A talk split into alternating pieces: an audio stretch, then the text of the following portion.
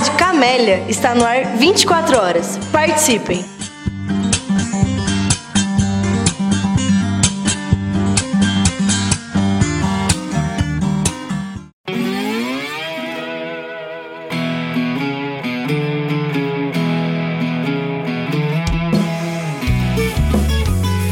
Você está ouvindo Hiperbólico. Perguntas em movimento. Movimento. Movimento. Movimento.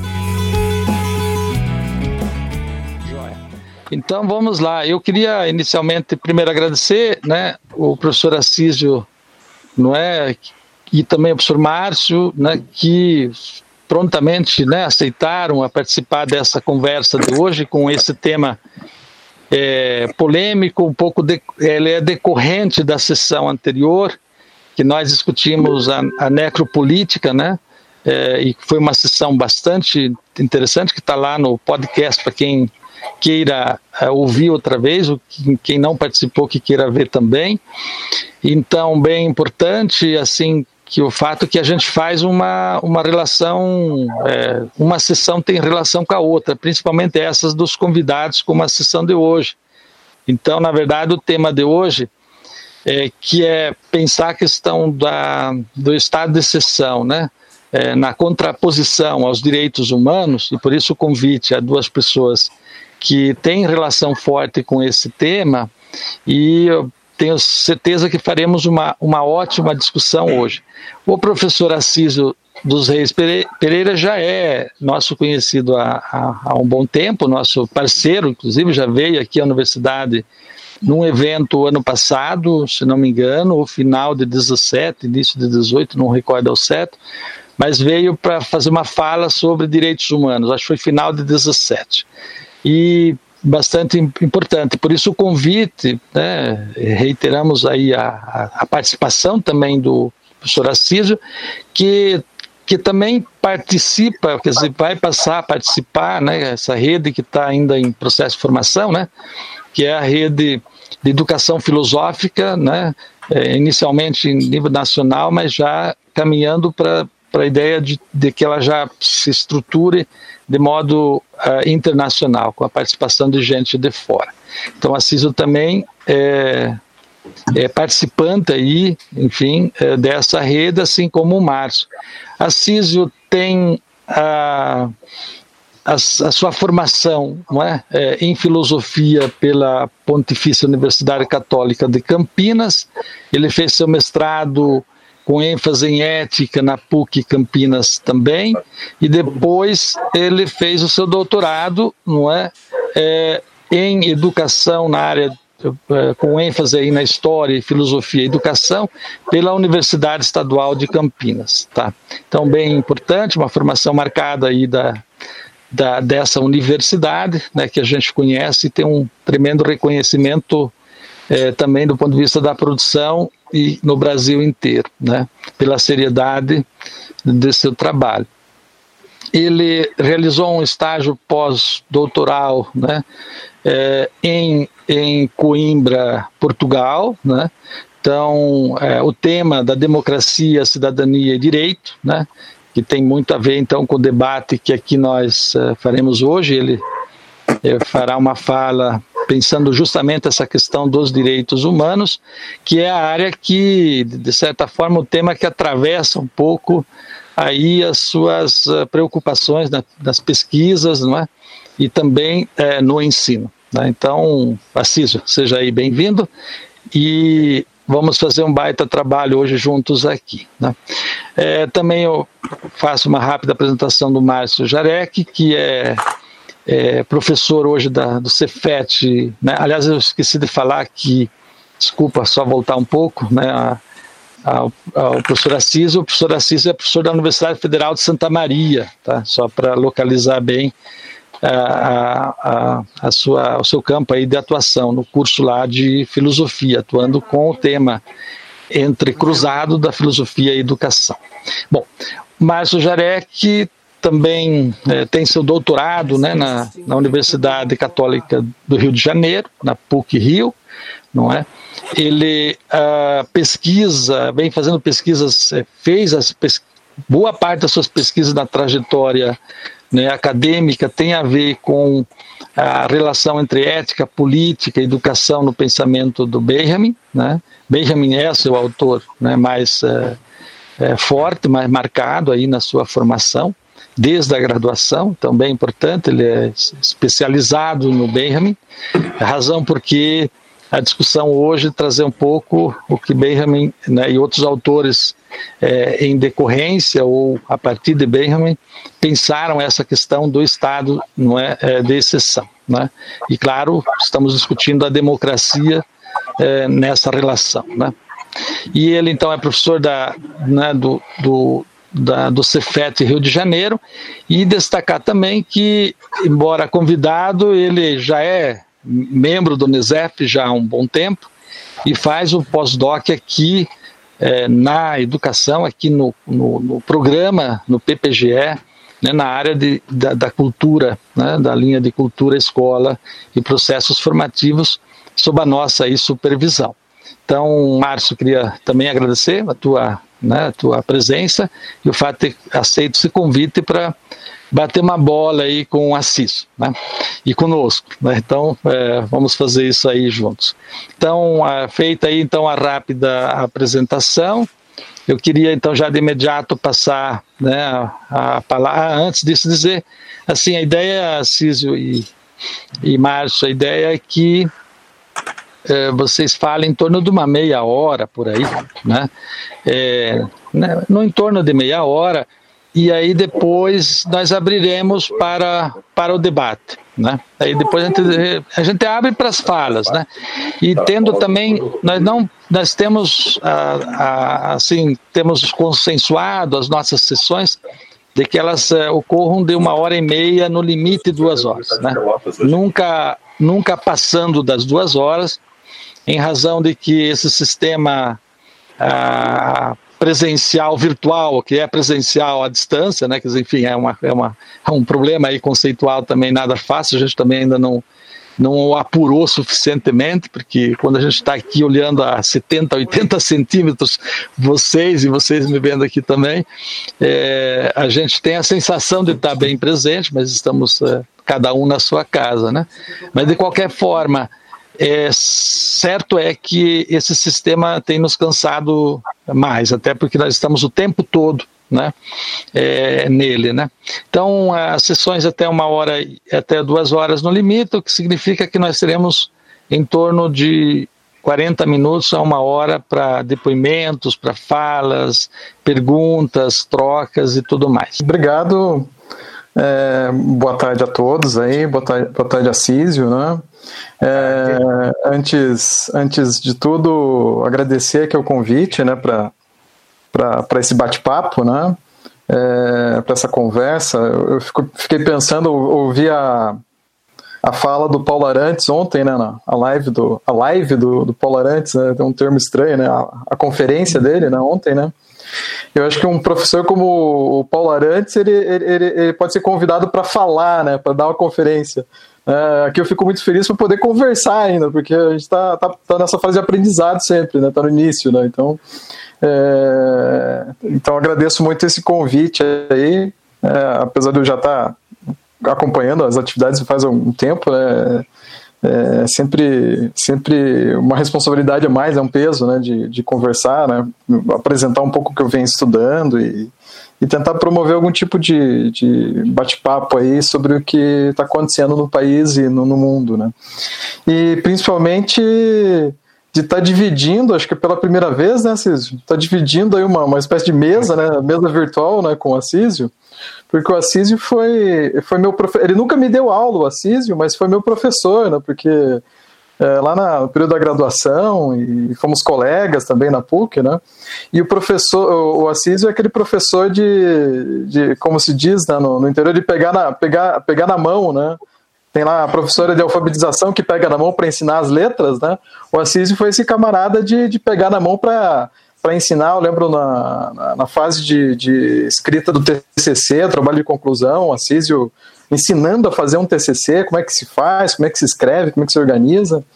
E daí nas primeiras saídas também para fazer alguma apresentação, uma comunicação científica, o Assísio também também pegou na mão, né, ensinando como, como se deve se apresentar, como se deve se portar, né, é, então é, fico muito feliz aqui de estar, acho pela primeira vez dividindo uma, uma fala, uma conversa, um, algo mais formal com, com o, o Assis professor, né, além de amigo, professor lá da, Uh, quase 20 anos atrás já, né? o tempo passa, hein?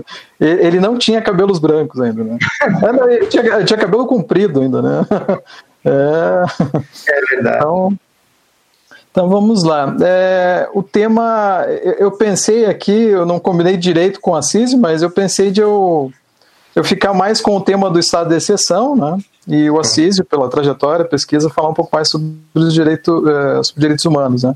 E no final a gente faz o, o bate-bola. Né?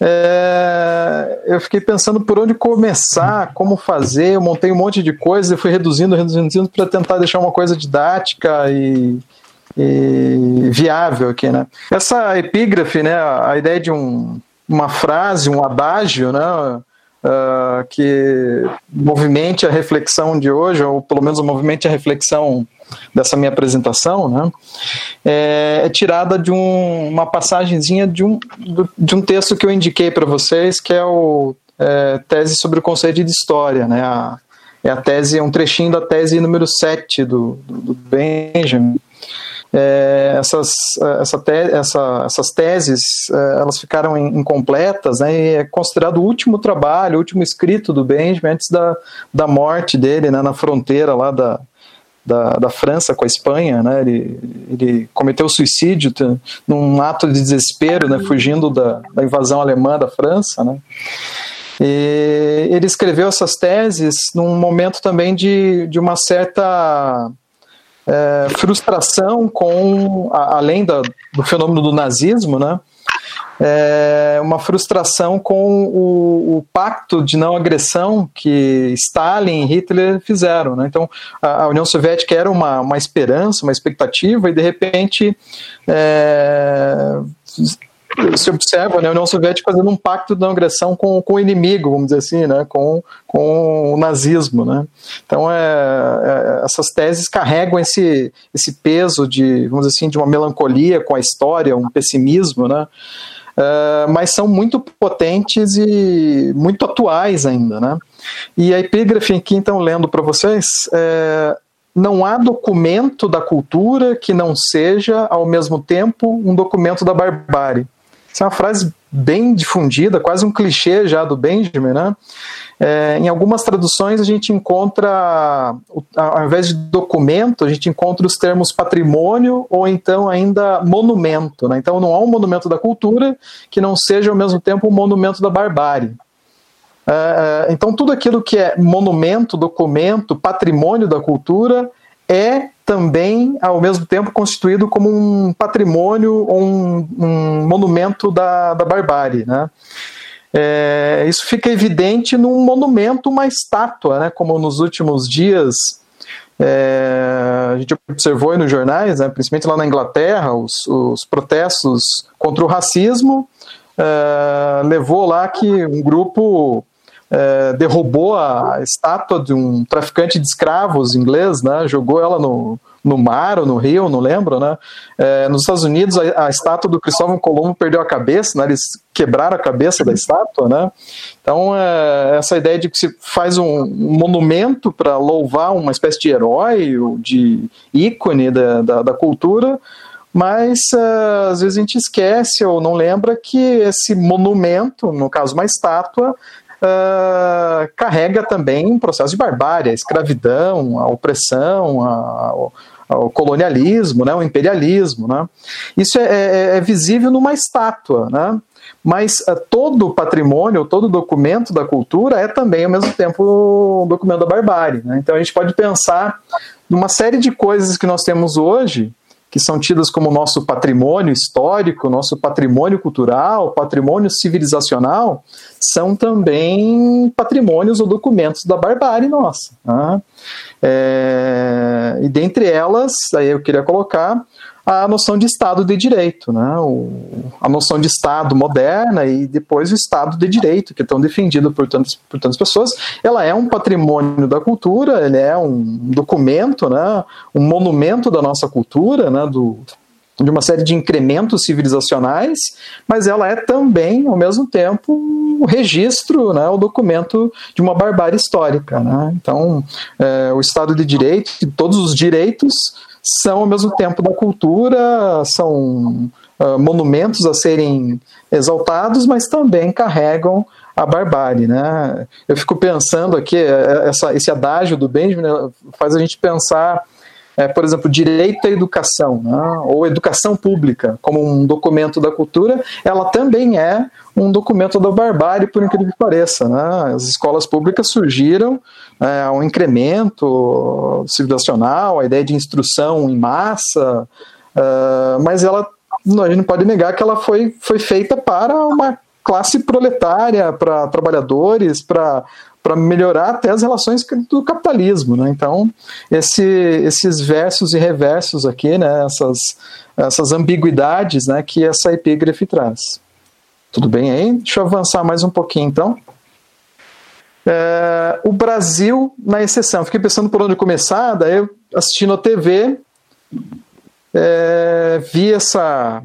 Parece que caiu hoje, né? Vocês, eu não tive tempo de conferir a MP, aí, a medida provisória do, do, do governo, é, autorizando o ministro da Educação a nomear reitores, diretores de, instituições federais, é, com a justificativa da, da calamidade pública, né, da, da pandemia, né, é, reitores pro tempore, reitores temporários, né, acho que caiu hoje, né? Caiu caiu hoje, né? Eu acho que o Senado parece que estava derrubando. Então, de trás para frente ali, né?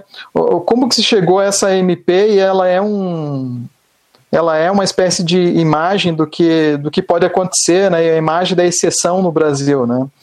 É, de um ponto de vista formal, jurídico, político, nós estamos vivendo uma situação de exceção. Desde o dia uh, ah, 18 de março. Né? 18 de março, isso dá três meses. Né? Então, há três meses nós estamos numa condição uh, razoável aí do ponto de vista jurídico, formal, constitucional, de exceção. Né? A primeira notícia que eu coloquei ali, né, que foi publicado no Diário Oficial, na quarta-feira, dia 18, o, uh, o pedido do presidente uh, para que reconheça o estado de calamidade pública em razão da pandemia do coronavírus.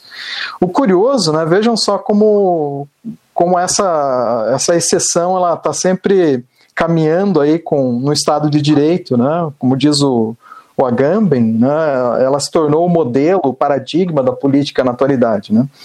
A OMS decretou pandemia no dia 11 de março, o Brasil teve a primeira morte no dia 17 de março, e o governo, no dia seguinte, dia 18, faz um pedido ao Congresso para que se reconheça estado de calamidade pública.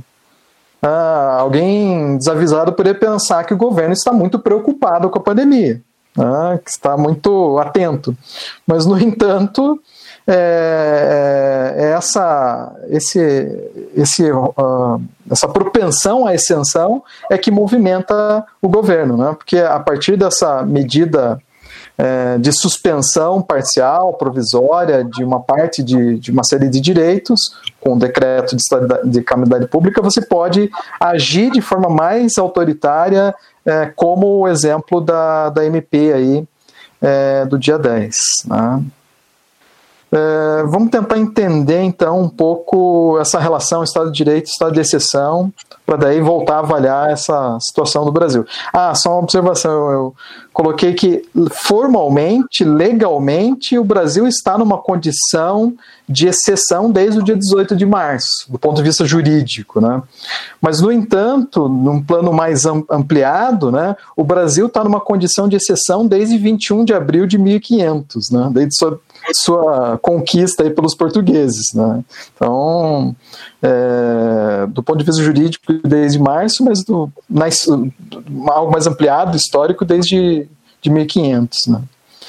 Vamos lá, então. Uh, Estado de Direito e Estado de Exceção. É, Para entender um precisamos do outro e vice-versa, né?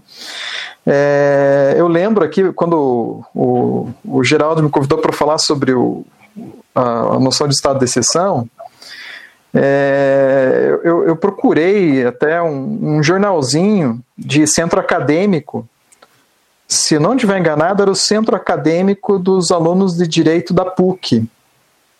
É, posso estar enganado, ou era da Federal. Eu procurei o jornalzinho, acabei não encontrando. Procurei na internet para ver se tinha alguma versão também para mostrar para vocês, mas também não encontrei. Era um jornalzinho que foi muito criativo o jornalzinho, é, jornalzinho de centro acadêmico, em que é, numa parte do jornal é, é, mencionava uma série de notícias sobre o Estado de Direito. Daí você virava o jornalzinho de ponta cabeça no verso, assim, estado de exceção, de uma série de notícias que seriam, que seriam exceção. Então era brincadeira no jornalzinho, no mesmo jornalzinho, de Estado de Direito e o seu, o seu irmão gêmeo ali, univitelíneo, né, o estado de exceção. Né, eu, fiquei, eu fiquei pensando numa apresentação assim, vou falar então um pouco sobre essa primeira capa do jornal, né, o Estado de, de Direito, bem rapidamente, né, não vou entrar nos detalhes aqui, é, de uma espécie de trajetória. Eu coloquei ali, lembrando bem, de uma trajetória mítica, né, uma construção que também é mítica do Estado de Direito. Né, isso é comum lá aos pensadores da escola de Frankfurt, né, dentre eles o próprio Benjamin, a noção de que o, o, mito ele não foi superado lá no passado, como a gente às vezes vê em alguns livros por aí, né? Que a filosofia surgiu com uma espécie de superação do mito, mas o mito é carregado dentro do processo racional. Então, essa trajetória de formação do Estado de Direito é também uma trajetória, uma trajetória muito racional, né, mas também uma trajetória mítica. Né. E aqui, três nomes para a gente compreender a, a, construção desse Estado de Direito que a gente tem hoje. São vários outros nomes, eu peguei esses três de, de destaque aqui. Né. O primeiro deles, o, o senhor aí de Königsberg, né, do século XVIII, o Manuel Kant. Né. Para o Kant, a, a, ele é o, é o filósofo do iluminismo, né? Então a, a ideia é que é uma, uma espécie de aposta liberal na razão do sujeito, na razão subjetiva, e essa aposta é também uma aposta no progresso da razão, né, do esclarecimento. Né? É, Para o Kant, não existe uma espécie, uma, uma, exceção do ponto de vista jurídico, não existe uma exceção. É, o que existe é, seria uma, uma espécie de não esclarecimento, de minoridade, de obscurantismo, de falta de esclarecimento.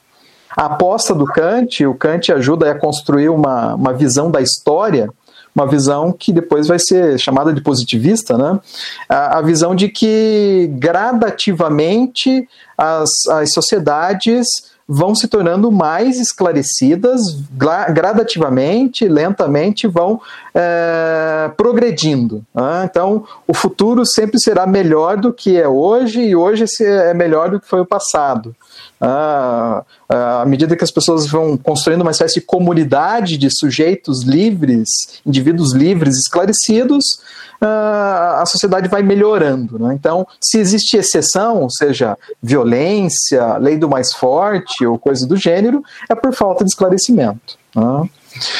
Uh, século uh, 20, é, desculpe, século XIX temos o Hegel, né, dentro do idealismo alemão, seguindo um pouco uh, essa proposta aberta aí pelo Kant, né, a ideia de que agora essa racionalidade ela não é só, só subjetiva, mas essa racionalidade se desdobra no mundo, nas coisas do mundo e principalmente nas criações humanas, né? O espírito objetivo e depois o espírito do mundo é uma espécie de organizador ou, ou ordenador de toda a realidade. Né? É, e dentre essas coisas criadas pelos seres humanos racionais ou pelo espírito uh, objetivo, o espírito que organizaria o mundo, nós temos o direito como quase que um suprassumo desse espírito, né? Vocês estão me ouvindo bem, tá tudo bem, certinho, né? Tudo certo, Márcio. Tudo certo. Tá, tudo bem. Então, o direito e o Estado de Direito é o suprassumo racional da eticidade dos povos. Isso a gente vai ver lá na, na filosofia do direito, né, do, do, Hegel. Né? A, a exceção passa a ser semelhante ao Kant, uma espécie de etapa a, a, passada ou a ser ultrapassada pelos povos. Então, os povos, à medida que o espírito vai se organizando, a racionalidade vai se organizando, é, elas vão se, se orientando pelas normas racionais do direito. Né? Então, a, o Hegel é extremamente importante para quem estuda filosofia do direito, que é uma espécie do pai moderno da, do direito positivo, né? do, do positivismo, né? Então, é, o Hegel tem essa importância. E já no século XX, início do século XX, final do século XIX do século XX, temos o Hans Kelsen, né, que é o filósofo, jus filósofo, filósofo do direito, teórico do direito. Aí a coisa chega ao extremo né, do sonho do Kant e do Hegel, a coisa chega ao extremo para o Kelsen, né, que é a ideia de de uma teoria pura do direito, é o título do livro dele lá da década de 20, se não me falha a memória, né? É, Para o Kelsen, esse, essa racionalidade ela vai, vai ser o cerne do ordenamento jurídico uh, do Estado de Direito, né? Uh, e esse Estado de Direito uh, ele se dá puramente, para usar o, termo, o título do livro dele, né, se dá puramente é, em elementos, conceitos lógico-formais. Né? Então, teoria pura do direito. Né? É, a força aqui do, do, do direito, né, essa palavra força é extremamente importante depois na, na observação crítica, né? a força do direito se dá em sua racionalidade, em sua a, a maneira como as normas são estabelecidas, construídas, é, promulgadas e executadas. Né? Então, a, é, a força está numa na racionalidade da lei, né? E aí que surgem essas definições de império da lei, né? É, esse império ele impera, ele manda porque ele é racional. Então é, você acaba acusando todo outro é, que questiona essa força da lei como não racional, como arbitrário. Né? Então a exceção aqui passa a ser diluída né, nas normas. Né?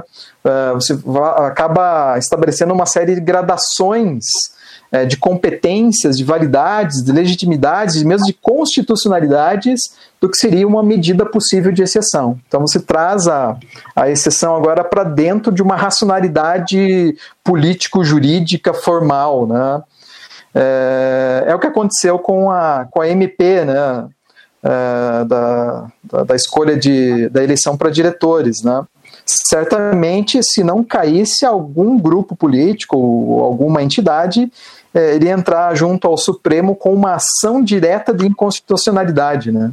Ou seja, eu não acuso como exceção, eu entro num jogo, num, num processo, num mecanismo é, dentro do próprio ordenamento jurídico, né, para dizer que isso é inconstitucional, né? tentar definir como inconstitucional. Então, é, nessa trajetória mítica aqui, é, é mítica porque é uma espécie de crença nessa racionalidade, nesse lógico formal, né, de que é, à medida que, a, que as pessoas vão se esclarecendo, fazendo uso da razão, uso público, uso privado, a gente vai se entender e vai ter um Estado organizado, puro, de direito. Né?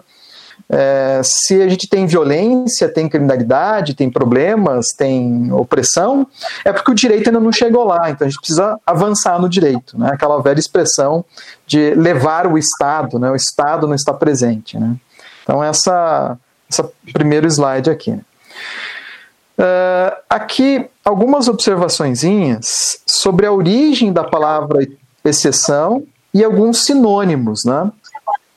É, principalmente no, ao longo do século XX, já no século XIX, mas principalmente ao longo do século XX, é, o termo exceção passou a ser diluído, ser graduado, organizado no interior dos ordenamentos jurídicos nacionais, dentro das constituições ou da, dos códigos, né? Código Penal, Código.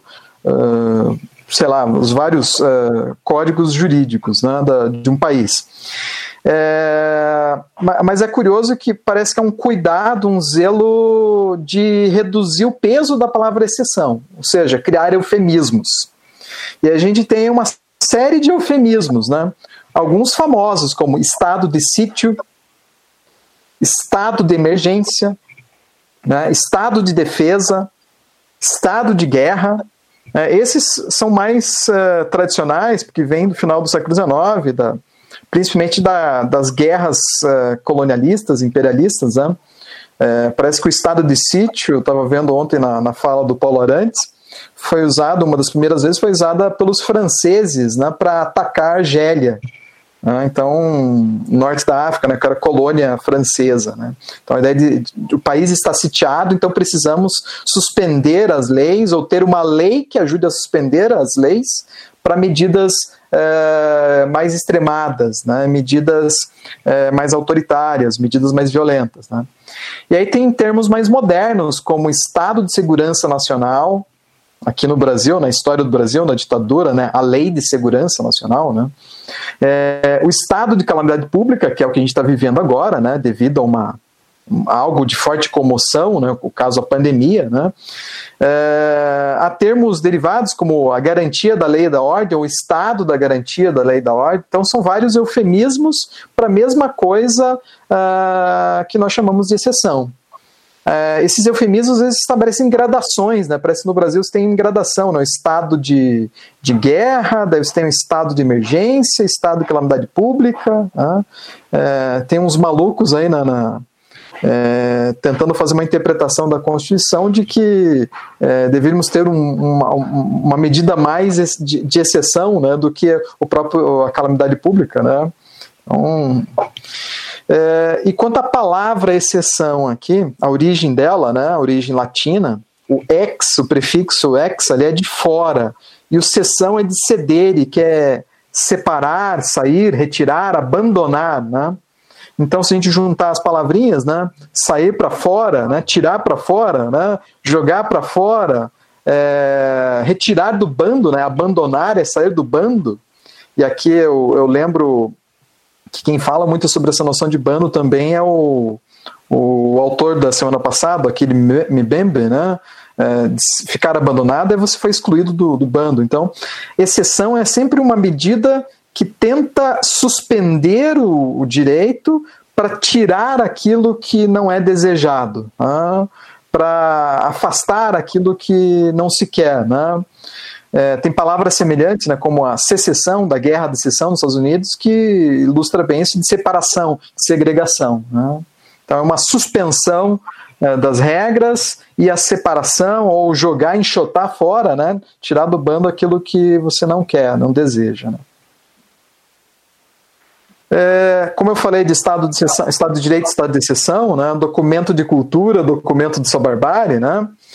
É, aqui nós temos um processo também histórico, uma trajetória histórica de denúncia crítica da, da presença desse estado de exceção, de que o Estado de Direito é, não é essa mil maravilhas é, lógica, racional, esclarecida, iluminista, mas que ela carrega as suas contradições, carrega o estado de exceção. Acho que o primeiro uh, uh, de destaque a, a, fazer essa crítica do direito, né, do seu livro, até o título, né, Crítica da Filosofia do Direito do Hegel, é, é o Karl Marx. Né. Para o Marx, ele vai lembrar que o direito é produto ideológico de uma classe. Né? No, na atualidade, a burguesia, né? os donos dos meios de produção, os donos do poder econômico. Né? E eles acabam estabelecendo, então, as leis, estabelecendo o direito e aquilo que é justo a partir da perspectiva de classe, né? classe burguesa. Né? Então, o direito não seria uma coisa, a manifestação do do, do, espírito objetivo da racionalidade humana, pura e simplesmente, mas sim é, manifestação de contradições, de opressões, de dominação de classe.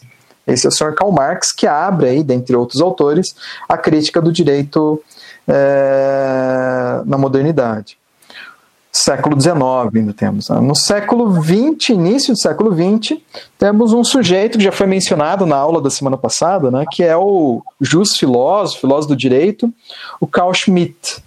O, o Carl Schmitt, ele, ele não é um sujeito de esquerda, né, e ele ficou é, conhecido aí por, é, por ter sido uma espécie de jurista do nazismo, né, ele fez uma espécie de de é, prognóstico é, dos estados de exceção, estados ditatoriais, e aí ele foi tendo essa proximidade com os, os, nazistas que ascendiam na década de 20 e chegaram ao poder na década de 30, e ele passou a ter uma espécie de sonho até de ser o, o cara que escrever a nova constituição da, do Reich, né, da Alemanha nazista. Né.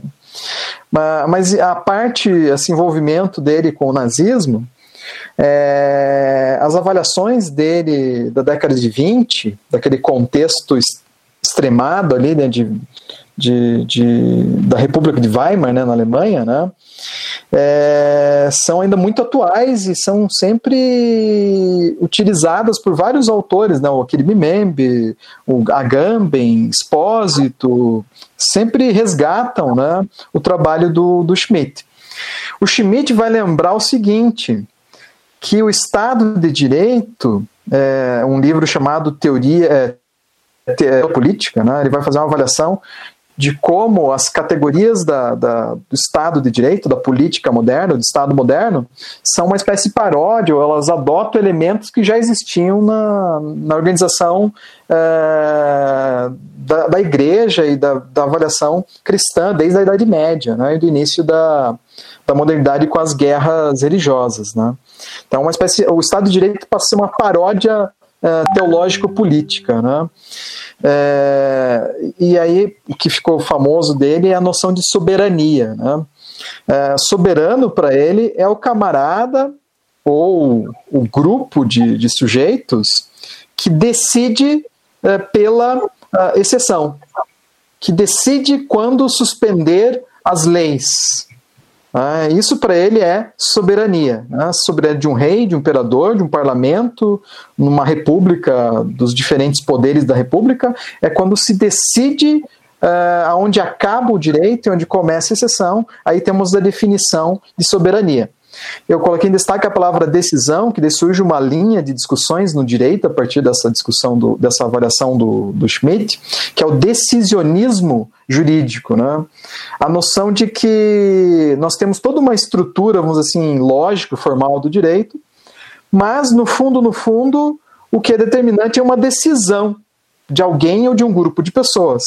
E essa decisão, muitas vezes, não é uma decisão orientada pela lógica, é uma decisão uh, motivada por interesses econômicos, interesses pessoais, interesses religiosos, né?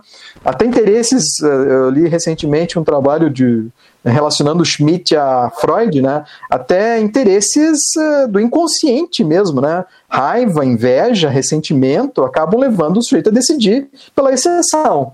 Ah, então, a, é, essa, essa ideia de decisão, assim como Deus decide o destino dos homens para a religião, o, o soberano decide a permanência, existência, a continuidade do Estado de Direito.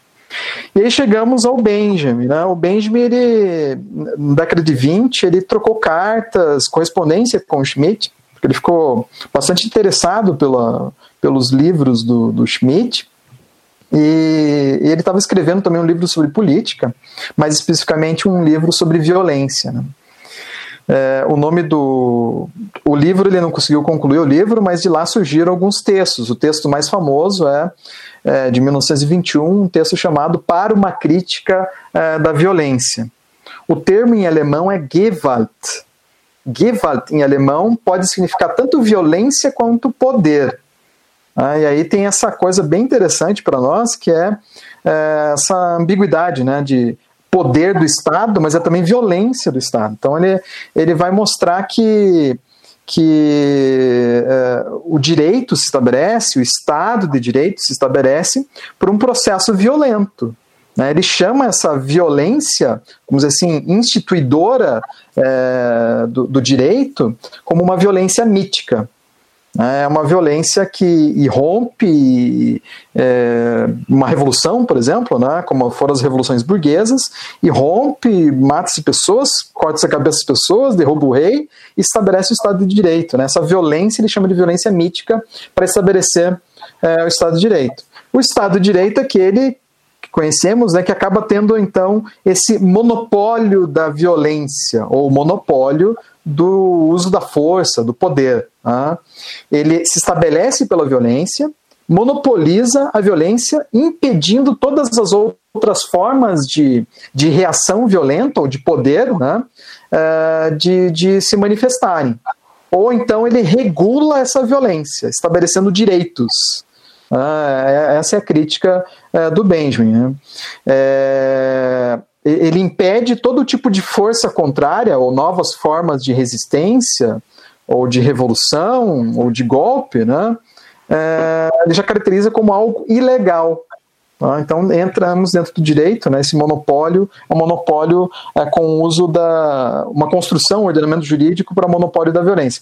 Assim que a gente tem instituições e direitos né, de Estado. Né? A mais famosa delas é a polícia. Né? A polícia seria essa esse invento moderno né, de um Estado de Direito que faz o monopólio da força, o monopólio da violência. A, a polícia pode exercer a força.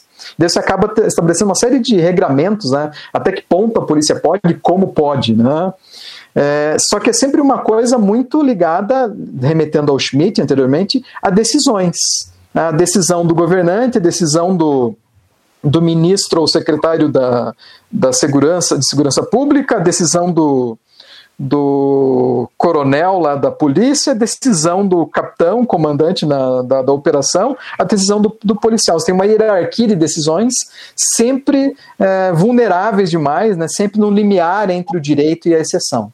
Então, por isso que é muito comum, ah, ah, diria os mais antigos, é batata, né? A polícia vai é, se exceder a esse, essa, essa força, essa violência e vai cair no campo da exceção. É o que aconteceu recentemente aí é, com o caso lá do, do rapaz lá, o George Floyd, né, na, na, nos Estados Unidos e que acontece frequentemente aí é, nas nossas cidades, né, no Brasil, infelizmente. Né.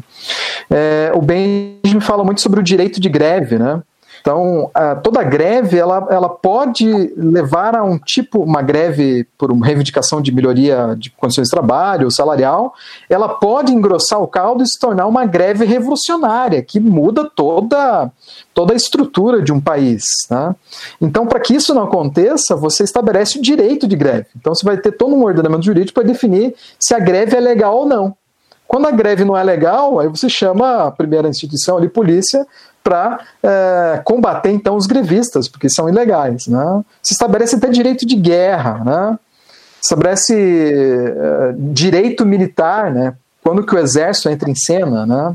Então está sempre nesse limiar decisório entre direito e exceção. É sempre esse, esse, esse perigo da exceção uh, em romper, em romper de forma autoritária e não de forma revolucionária. Né? O Benjamin chama essa violência que poderia mudar a estrutura uh, violenta, excessiva, opressiva, ele chama isso de uma violência divina. Né?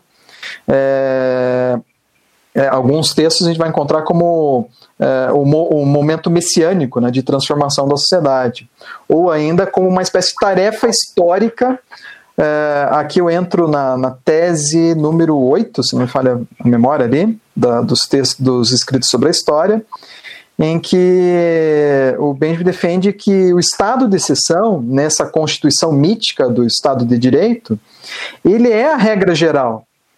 Né? A violência, a opressão, os abusos, a desigualdade, as injustiças, ele, ele, ele é geral. Né?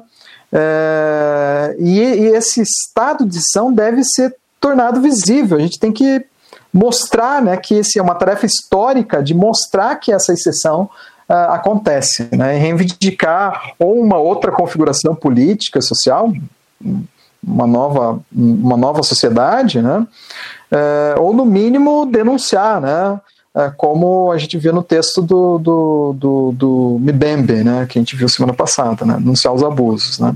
Mas a tarefa histórica é sempre de denúncia. Né. É, quase finalizando aqui, gente, vocês estão por aí, né? Estamos, estamos por aí. Quase concluindo aqui, acho tá que meu tempo já está excedendo. Né. É, o filósofo Agamben, né, o filósofo italiano Agamben, talvez seja um dos filósofos mais de maior destaque na, na, ultimamente aí no mundo, né? É, ele retoma o trabalho do Benjamin, né? E tem uma outra base também que é do Foucault, né, discussão biopolítica, e junta-se então essa crítica do Estado de Direito, né, da violência, né, que é uma violência sobre a vida das pessoas, então passa a ser uma, uh, o exercício de uma força, de um poder, um poder sobre a vida, um exercício biopolítico, né? A exceção sempre é biopolítica, sobre a vida das pessoas. Né?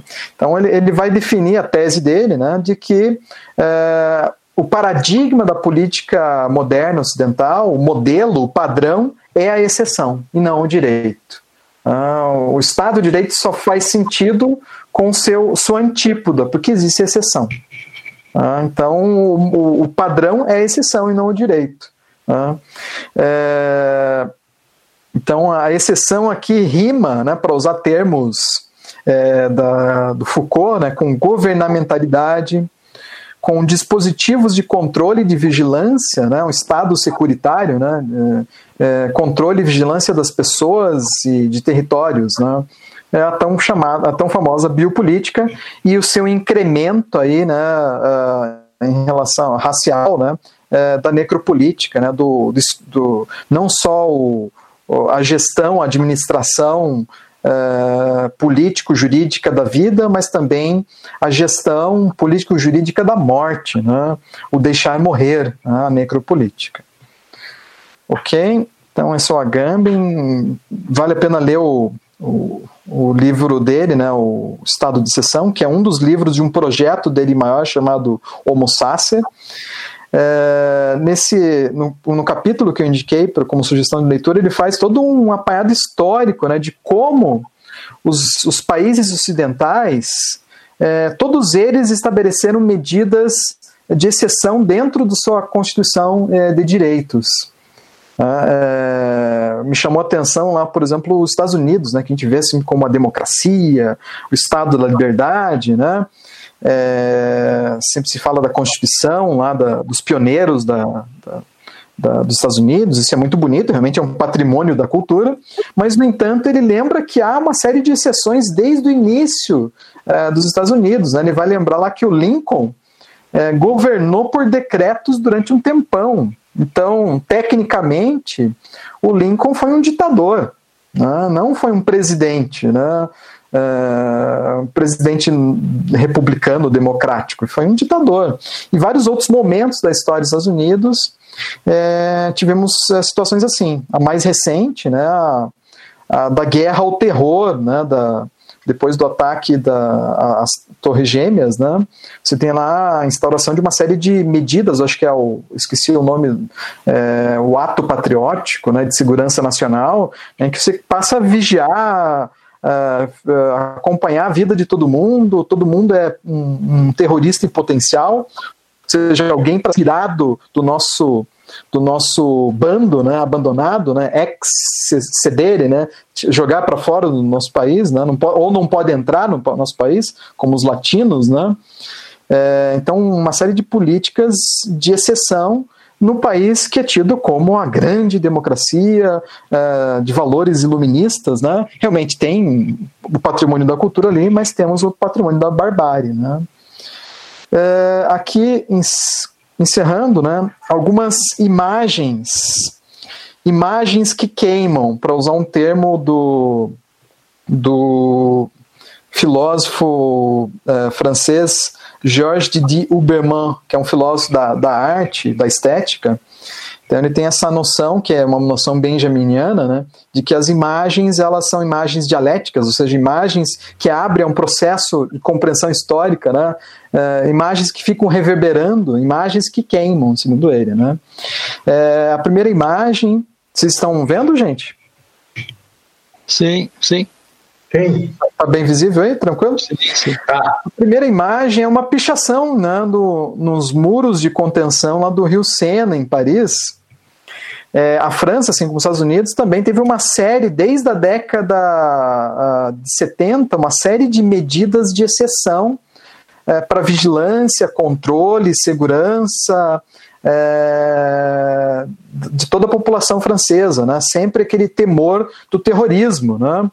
É, era o terrorismo islâmico, o terrorismo da, das ex-colônias francesas, é, o terrorismo interno de grupos extremistas, de esquerda, de direita, tem sempre esse, essa, esse temor, né, a construção do medo. Né?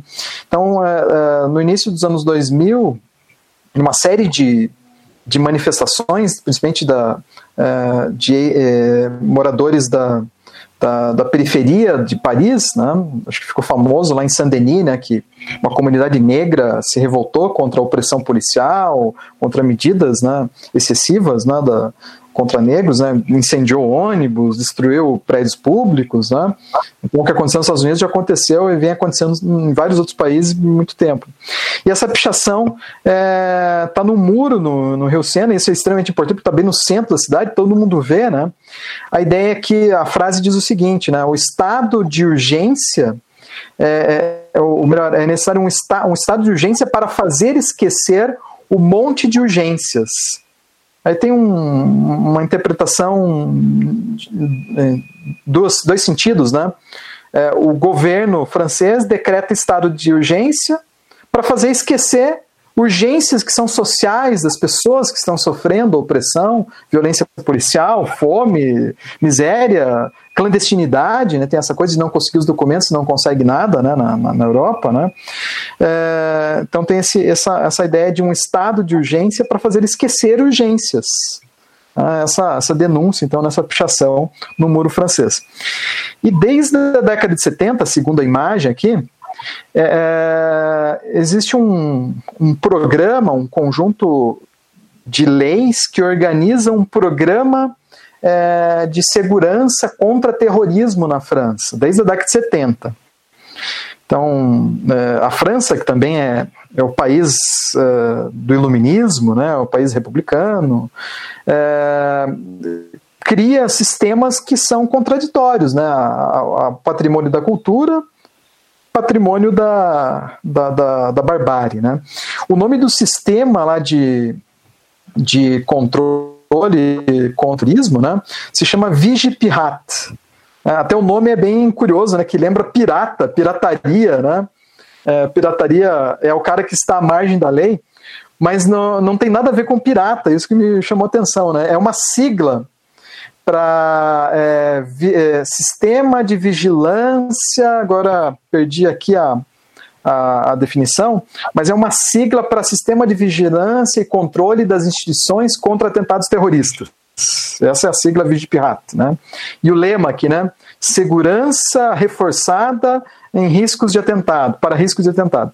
E a imagem é uma imagem que queima, porque quase todo o material uh, do governo francês vem com esse emblemazinho ali, que é a, a, a, deusa da República, as cores da República Francesa, né, azul, branco e vermelho, e o lema embaixo, né, liberdade, fraternidade, igualdade. Né, então, é o lema de quase todos os estados de direito ocidentais, modernos, e dentro desse Estado de direito moderno, iluminista, da liberdade, da igualdade da fraternidade, você tem um sistema que depende de decisões, tá? é um sistema biopolítico que caça pessoas, que, é, que vigia pessoas, que suspeita daquele que é o diferente, né, o negro, o periférico, o marginalizado, o imigrante, o, ou que tem uma posição política mais é, extremada, né? Então essas contradições, né, é, de um Estado de Direito, Estado de exceção Estado de Direito. Então a, a tese do Agamben é né, que o Estado de exceção é o padrão e não o Estado de Direito. Né? É, encerrando aqui, é, a gente faz a conversa é, dicas de filmes, né? Dicas de filmes, né? Faltou essa ali. Dois filmes que, que abordam esses limiares entre Estado de Direito e Estado de Exceção. É, o filme Snowden, os dois filmes foram inspirados em histórias, em histórias reais, né? O Snowden deve ser conhecido de vocês, um filme de 2016 do Oliver Stone. Lá você vê vários momentos em que é uma coisa assim de tão racional passa a ser irracional ah, um sistema de NSA, né, da, a CIA, NSA, que acaba é, vigiando né, uh, a vida de todo mundo em quase todos os países do mundo. Todo mundo é um terrorista em potencial, então você tem que vigiar. Uh, você tem que invadir o computador, celular, ver o que está falando, o que está escrevendo, o que está publicando, para onde está indo, o que está comprando, né? E é interessante no, no filme, né, Snowden, né, que conta a história desse rapaz que entregou todo esse sistema, né? É, tem lá a presença nesse filme, tem a presença do que ficou conhecido aqui recentemente, né? O jornalista Glenn Greenwald, né? Glenn Greenwald. É, é, tem lá um momento que me chamou bastante atenção, em que se estabelece um, um juiz que vai determinar determinadas operações de vigilância então, olha, você tem um Estado de Direito, você tem um juiz, você tem uma chancela legal. Mas só que esse juiz é um juiz é, secreto. Olha que doideira, né? Você tem um juiz, uma vara, vamos dizer assim, é, que determina mandatos de, de fiscalização, vigilância, mas esse juiz é juiz secreto. Então, olha os limiares, né, os submundos né, desse Estado de Direito. O segundo filme é um filme do ano passado, ele até concorreu a melhor roteiro aí de Oscar, né? É The Report, O Relatório, que conta a história desse sujeito aqui que eu não lembro agora o nome do personagem. E ele era um funcionário, ele é um funcionário do Senado americano. E ele faz uma investigação sobre é, os excessos da atuação do exército americano em vários países, principalmente no Iraque, na Síria, no Afeganistão. Né? É, e mais uma vez a, a presença né, dessa dessa diluição da exceção dentro do Estado de Direito. Então você tem um suposto combate ao terror, ao inimigo, ao eixo do mal, tem sempre esses nomes míticos, né? É, e você tem todo um aparato jurídico para autorizar é, é, bem curioso lá os, os eufemismos, né? O uso dos eufemismos, né? Técnicas de entrevista baseadas em preceitos científicos. Isso é um nome para tortura. Então, os, o exército americano torturava adversários, inimigos, né? E muita gente que não tinha nada a ver com peixe, né? É, torturada e até mesmo morta, né? Nos porões dos presídios e dos quartéis americanos. E esse camarada elabora um relatório para o Senado americano, dentro de toda a trama, né? Que ele sofre perseguição, censura, né? Então, vale muito a pena assistir é, esse filme para ver esses limiares, né? é, entre a exceção e o direito e como essa exceção está entranhada, né? ela passa a ser o paradigma é, dos estados de direito. Né? Okay? Aí ajuda a gente a entender a notícia inicial lá, né, do, é, da medida de é, é, decreto de estado de calamidade pública no Brasil. Né? É, isso aconteceu com o Bolsonaro, mas é, ele vem acontecendo claro que com gradações menores ou maiores, conforme a história, há muito tempo no Brasil. Né? A ditadura é o momento da exceção jurídica evidente, mas os governos democráticos, todos eles, uh, em algum momento decretaram uh, leis de suspensão de direitos. Né? Isso é muito perigoso, né?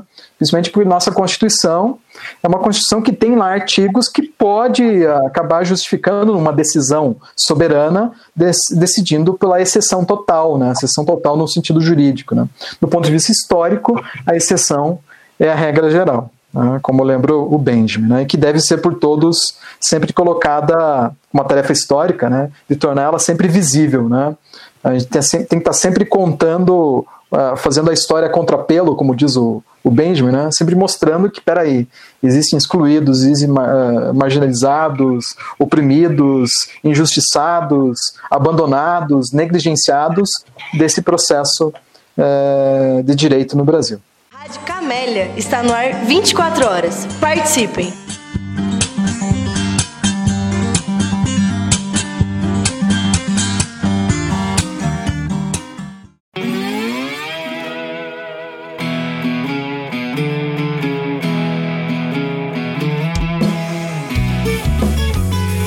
Você está ouvindo Hiperbólico. Perguntas em movimento. Movimento. Movimento. Movimento.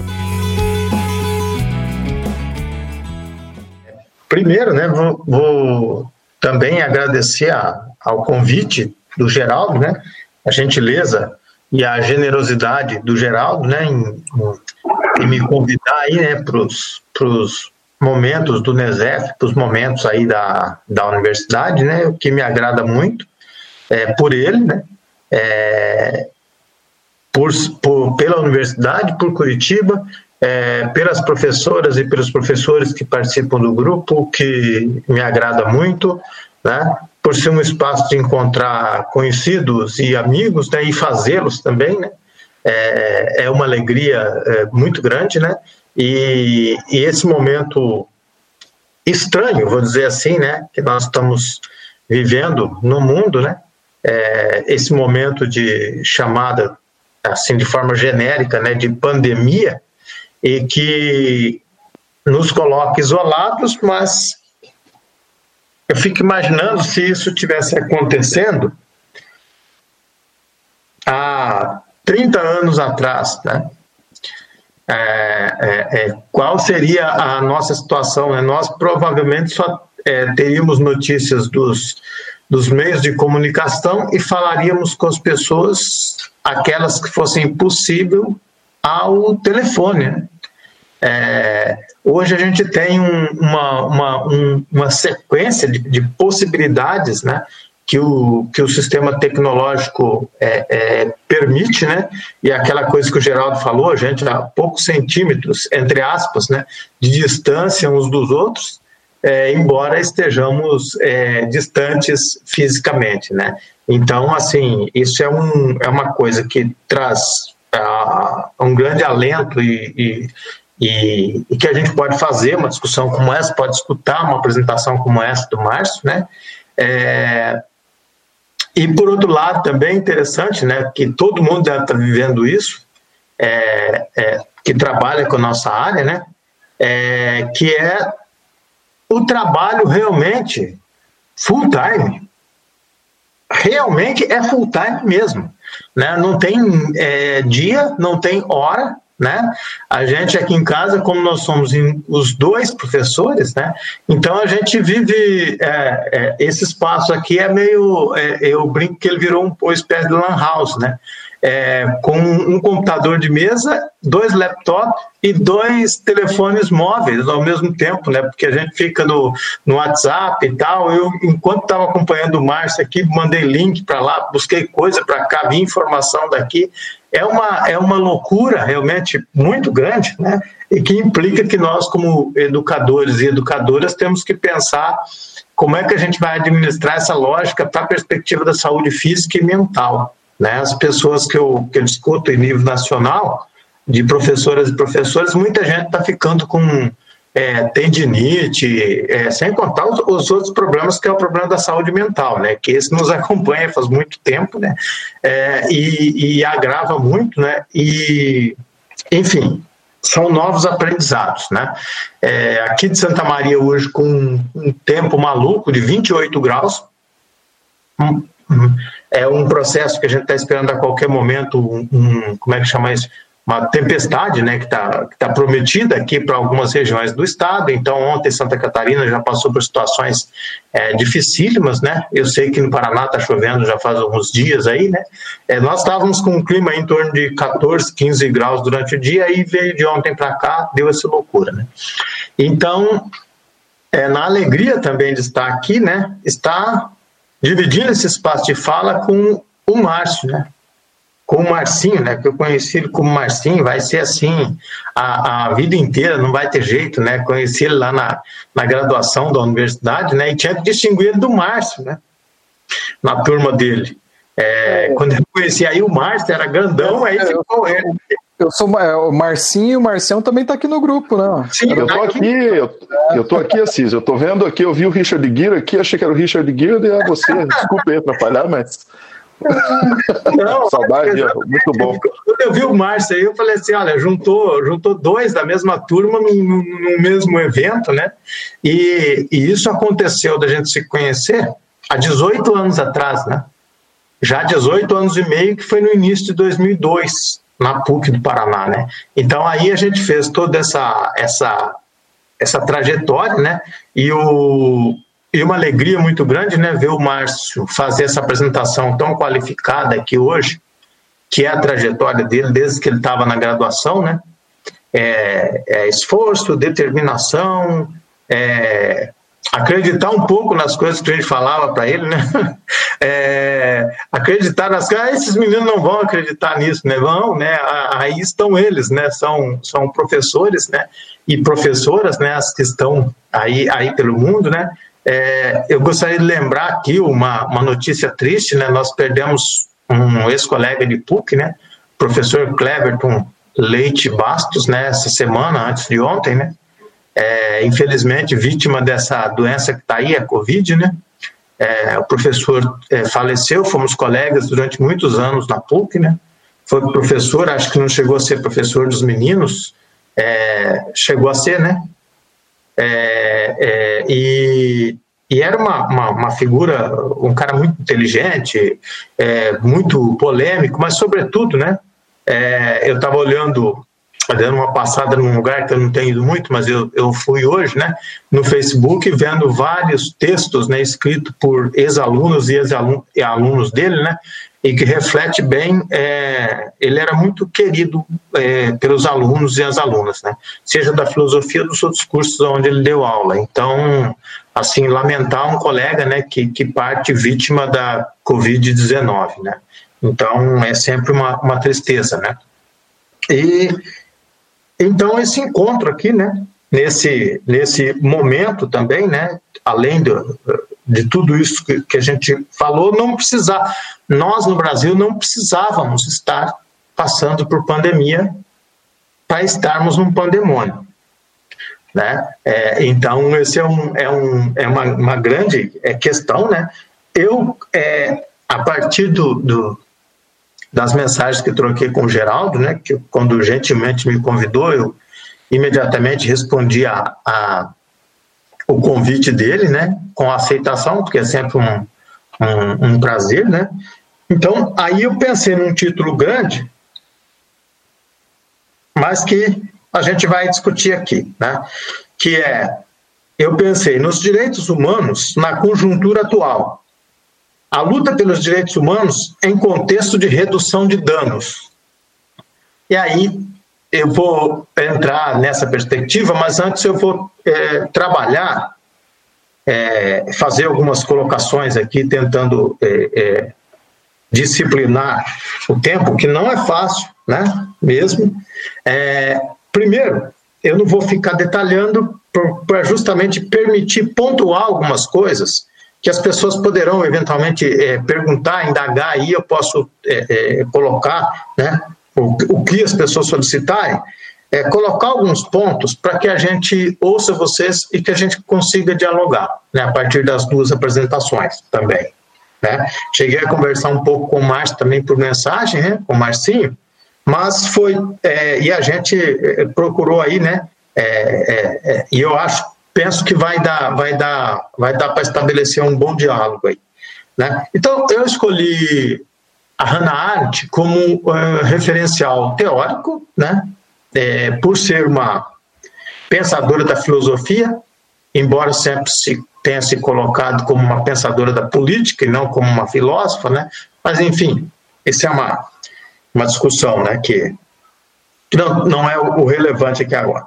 Então, é, a Hannah Arendt tem na obra Origens do Totalitarismo, é, mais especialmente, é, não só, mas mais especialmente no capítulo 5 da obra Origens do Totalitarismo, a tese central, onde ela diz é, do princípio do direito a ter direitos. Quer dizer, o que, que seria o elemento é, crucial para ela e mais importante dentro dos direitos humanos?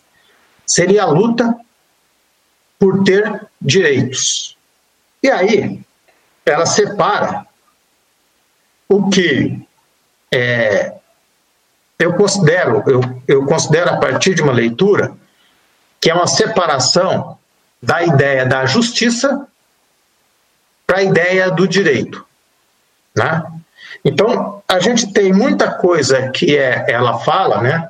A gente tem muita coisa que é justa do plano teórico, é, filosófico, político, enfim, vários vários campos que a gente possa pegar, que eles são justos. É, e os direitos humanos, a, a ela parte. O livro dela é de 51, e ela tem muito em mente, totalmente em mente, é, o documento de 1948, né, que é a Declaração Universal dos Direitos Humanos.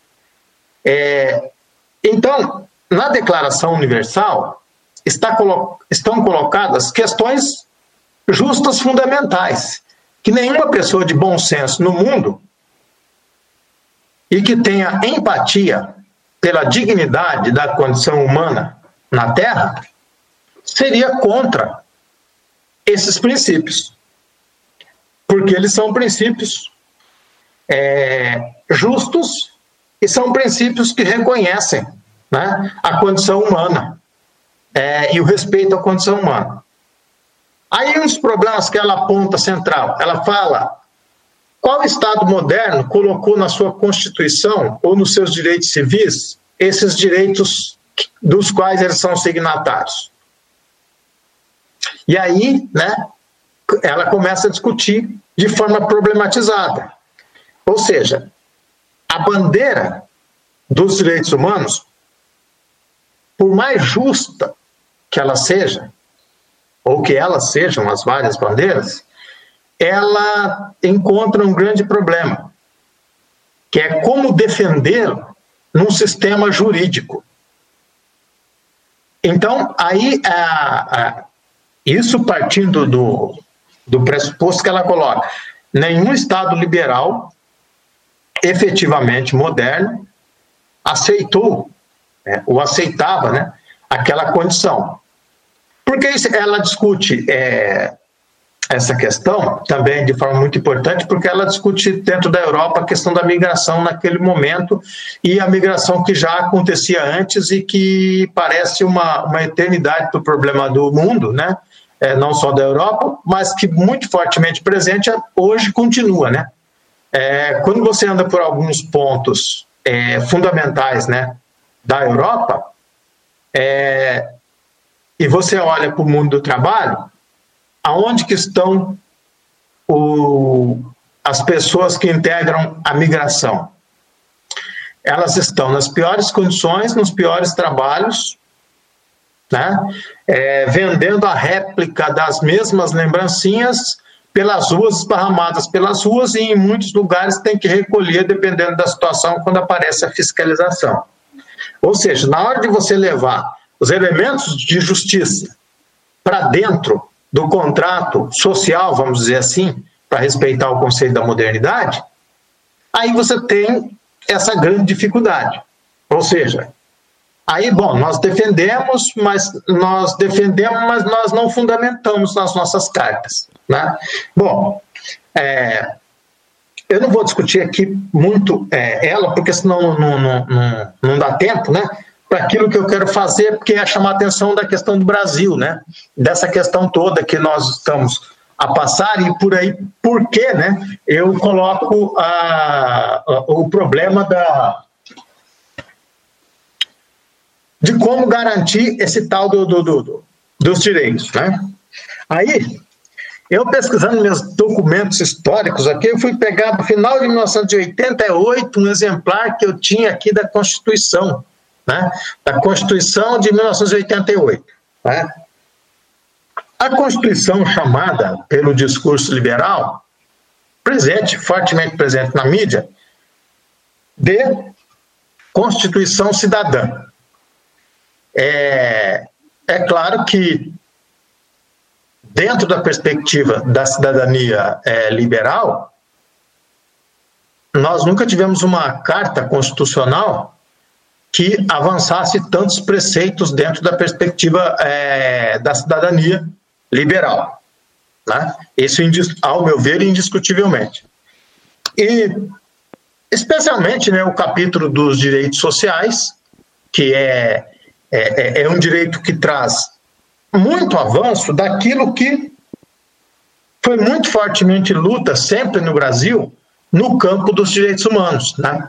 Por exemplo, reconhecimento dos povos originários, reconhecimento das comunidades quilombolas, reconhecimento de é, igualdade constitucional para segmentos que não tinham isso, um avanço em reconhecimento ao fenômeno religioso, especialmente né, a, a, a, a liberdade plena de culto, e, sobretudo, isso tem uma importância crucial no Brasil por causa das religiões de matriz africana. É claro que essa liberdade ela, ela tem que ser pensada, é do ponto de vista constitucional, ela tem que ser pensada, obviamente, para todas as religiões e também aqueles que não desejam ter nenhuma religião, né? Mas, sobretudo, na cultura popular e na cultura de repressão que o Marcinho trouxe tanta coisa rica aí para nós, né? Ela, as religiões de matriz africana, elas são as historicamente mais perseguidas, né? É, com exceção é, aonde elas têm uma manifestação muito forte, como na, é, na Bahia, por exemplo, né? É, mesmo, por exemplo, ó, se a gente pegar o Rio Grande do Sul, que tem em Porto Alegre, tem, é a cidade com o maior número proporcional de casas de religião de matriz africana no Brasil. Curiosamente, eu pensava que fosse Salvador, mas não é, é Porto Alegre. Né? É, mas o, o nível de compreensão cultural que se tem em Porto Alegre, comparado com Salvador para a religião de matriz africana, são experiências completamente diferentes. Né? Então, é, esse, esse elemento central, né, as religiões, que aí está né, é, localizado principalmente o povo que compõe 53% da população brasileira, que é o povo negro. Tá?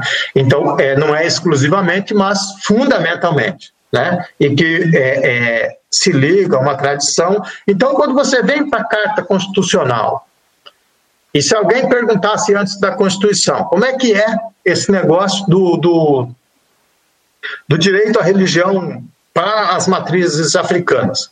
Bom, acho que deve ter. Tá, então, como que a gente garante? A gente não garantia legalmente, formalmente, a gente passa, em tese, a garantir a partir da Constituição. Né? É, eu vou pegar dois exemplos é, fundamentais da afirmação do direito para corroborar com a tese da Hannah Arendt da importância de positivar um direito. Né? Vou pegar um que é da saúde e um que é da educação. Na educação, é, antes da Constituição de 1988, quando você, ah, o, o pai, a mãe, ia matricular uma criança na escola pública, é, se havia vaga, ok, não tem problema, ou a escola do município, ou a escola do estado, e se matriculava a criança. Não havendo vaga, ele tinha que botar essa criança na fila, de uma fila de espera, que muitas vezes não acontecia naquele ano. E, eventualmente, até não acontecia no outro ali no, no, na década de 70 e ainda na década de 80. Vem a Constituição e diz e coloca na Constituição, no capítulo dos direitos sociais, que o Estado é obrigado a garantir uma vaga. O que, que isso muda concretamente enquanto direito afirmativo? Isso muda que a o pai ou a mãe aparecer na escola depois da Constituição e for matricular a criança, o município ou o estado vai ter que, nem que seja para botar uma carteira a mais na sala de aula, ele vai ter que arrumar uma vaga e matricular a criança. Porque é um preceito constitucional. Então, não é justo apenas. É justo e é legal. Então, ao ser legal, tem que ser respondido pelo poder público. Claro, até o ensino médio. Né? Em ensino superior, a Constituição diz que é de acordo com o mérito e tal, tal, tal, toda essa, essa conversa. Né? E outro elemento, né? E essas coisas são garantidas também na, na LDB né, de 96. Também é um outro capítulo à parte aí da redução de danos. É, o, a saúde. Quer dizer, como é que era a saúde pública no Brasil até a Constituição de 1988? É, e essa discussão voltou no Brasil atual. A garantia, hoje, né, quer dizer, desde, desde a Constituição de 88, então já são 30 anos, 32 anos, né, vai fazer 32 anos. Então, a gente tem uma geração toda, e mesmo os, os de antes, e toda uma geração que se formou, que, por exemplo, não conheceu o Brasil pré-constituição de 1988. E conhece o quê? Eu pego minha RG, vou no posto de saúde aqui perto de casa, vou lá, posso, a partir é, é, do, do, meu documento de identificação, eu posso, por exemplo, medir a minha pressão, eu posso tomar vacina, eu posso é, dar uma entrada no SUS, porque a partir dali eu posso ser encaminhado para alguma especialidade de acordo com a necessidade com todos os problemas estruturais que eu não vou entrar aqui agora da estrutura do SUS. Mas aí você, nós estamos discutindo a existência do sistema SUS, ok? É assim, todos nós estamos habituados com isso há três décadas. Antes, como era? Né? Antes não existia SUS. O que, que existia? Existia o INPS ou o INAMPS. Né? Instituto Nacional da Previdência Social, né? É, o Geraldo vai lembrar disso, né? Eu lembro disso. Os mais novos aí, que são é, é, é a geração que já recebeu o brinde da Constituição de 88, não, não passou por isso, né? Mas eu, eu me lembro que, por exemplo, quando você é, é, era classe média alta, a conversa era uma. Sempre foi na história, né? Quando você era filho da classe trabalhadora, a conversa era outra. Como eu sou filho da classe trabalhadora, quando eu tinha um problema de saúde, tinha que ir no INPS ou INAMPS. E quem levava era minha mãe, claro.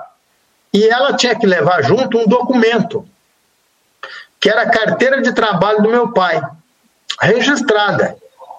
Se não tivesse registrada, eu não tinha direito a atendimento.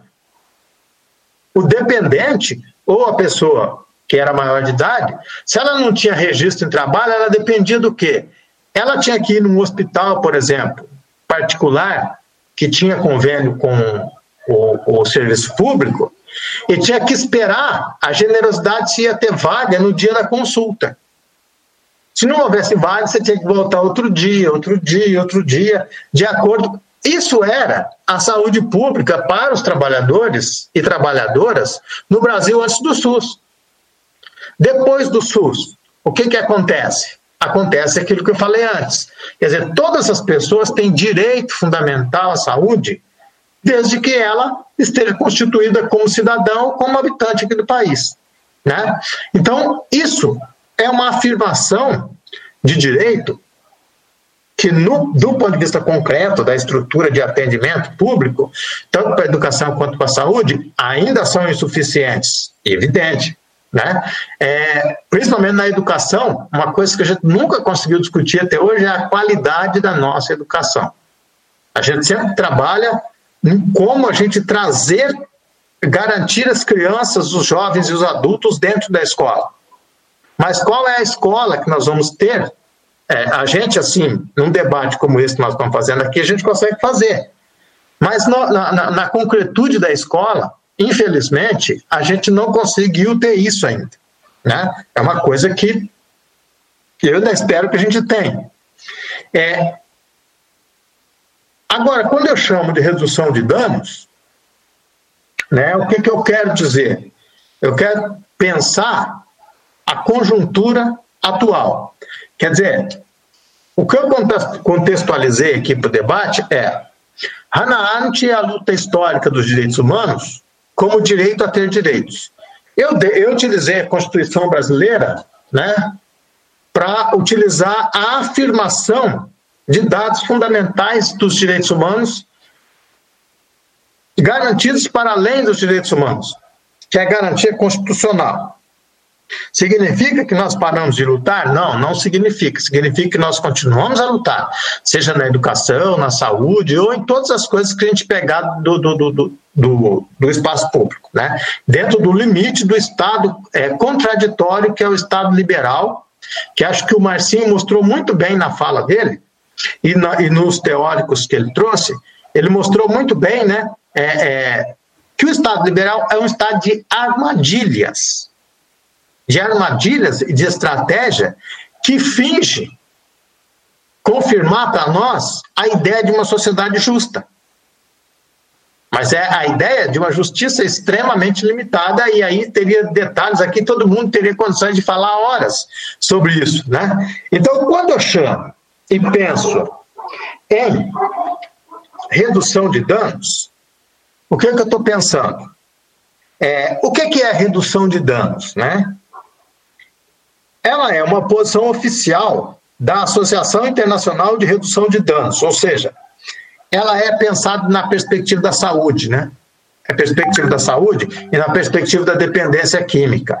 A redução de danos é, trabalha com essa perspectiva. Então, redução de danos ele é um conjunto de políticas e práticas cujo objetivo é reduzir os danos associados ao uso de drogas é, psicoativas em pessoas que não podem ou não querem parar de usar drogas. Por definição, redução de danos foca na prevenção aos danos, ao invés da prevenção do uso de drogas, bem como foca em pessoas que seguem usando as drogas. É, isso inverte completamente a, a, a, ideia de droga com a cabeça da CIA, que prevalece do, maior parte dos países do mundo. O que, que, é? O problema de droga é perseguir o tráfico. E essa história, é, qualquer pessoa, eu não, não sou especialista nisso, estou falando da, das pessoas que eu li, que eu ouvi, né? É, qualquer pessoa que pensa segurança pública, pensa droga, sabe que isso não dá certo. Isso não funciona, basta a gente ver os dados.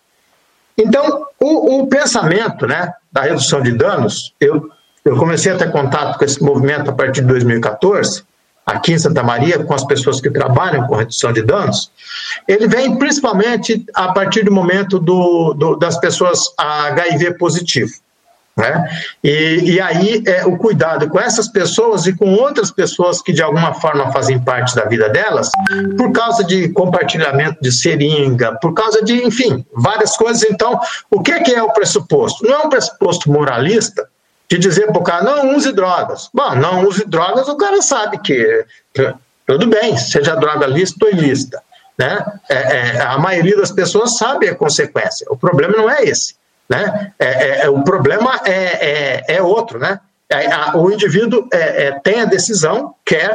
Como é que a gente trabalha para reduzir as perdas e os danos desse indivíduo? Né? Quer dizer, então, essa, é, essa é a política do princípio da redução de danos. Né? Então, o que, que ela pretende? Manter as pessoas vivas e protegidas de danos irreparáveis. São consideradas as mais urgentes prioridades, mesmo compreendendo que existem muitas outras prioridades. Então, aí, né, eu só usei a, a tese, a ideia da redução de danos para dar o contexto que eu tenho pensado do Brasil atual, de 2020. Né? É, Para mim, trabalho com formação de professores ligados às pesquisas que eu trabalho são as minhas orientandas são fundamentalmente ligadas a direitos humanos, né?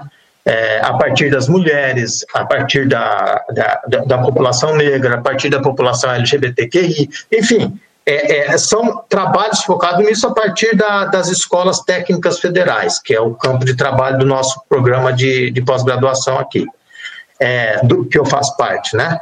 É, então, é, nesse quadro que nós estamos vivendo no momento de 2020, é, nós estamos no oposto, e não começou em 2020.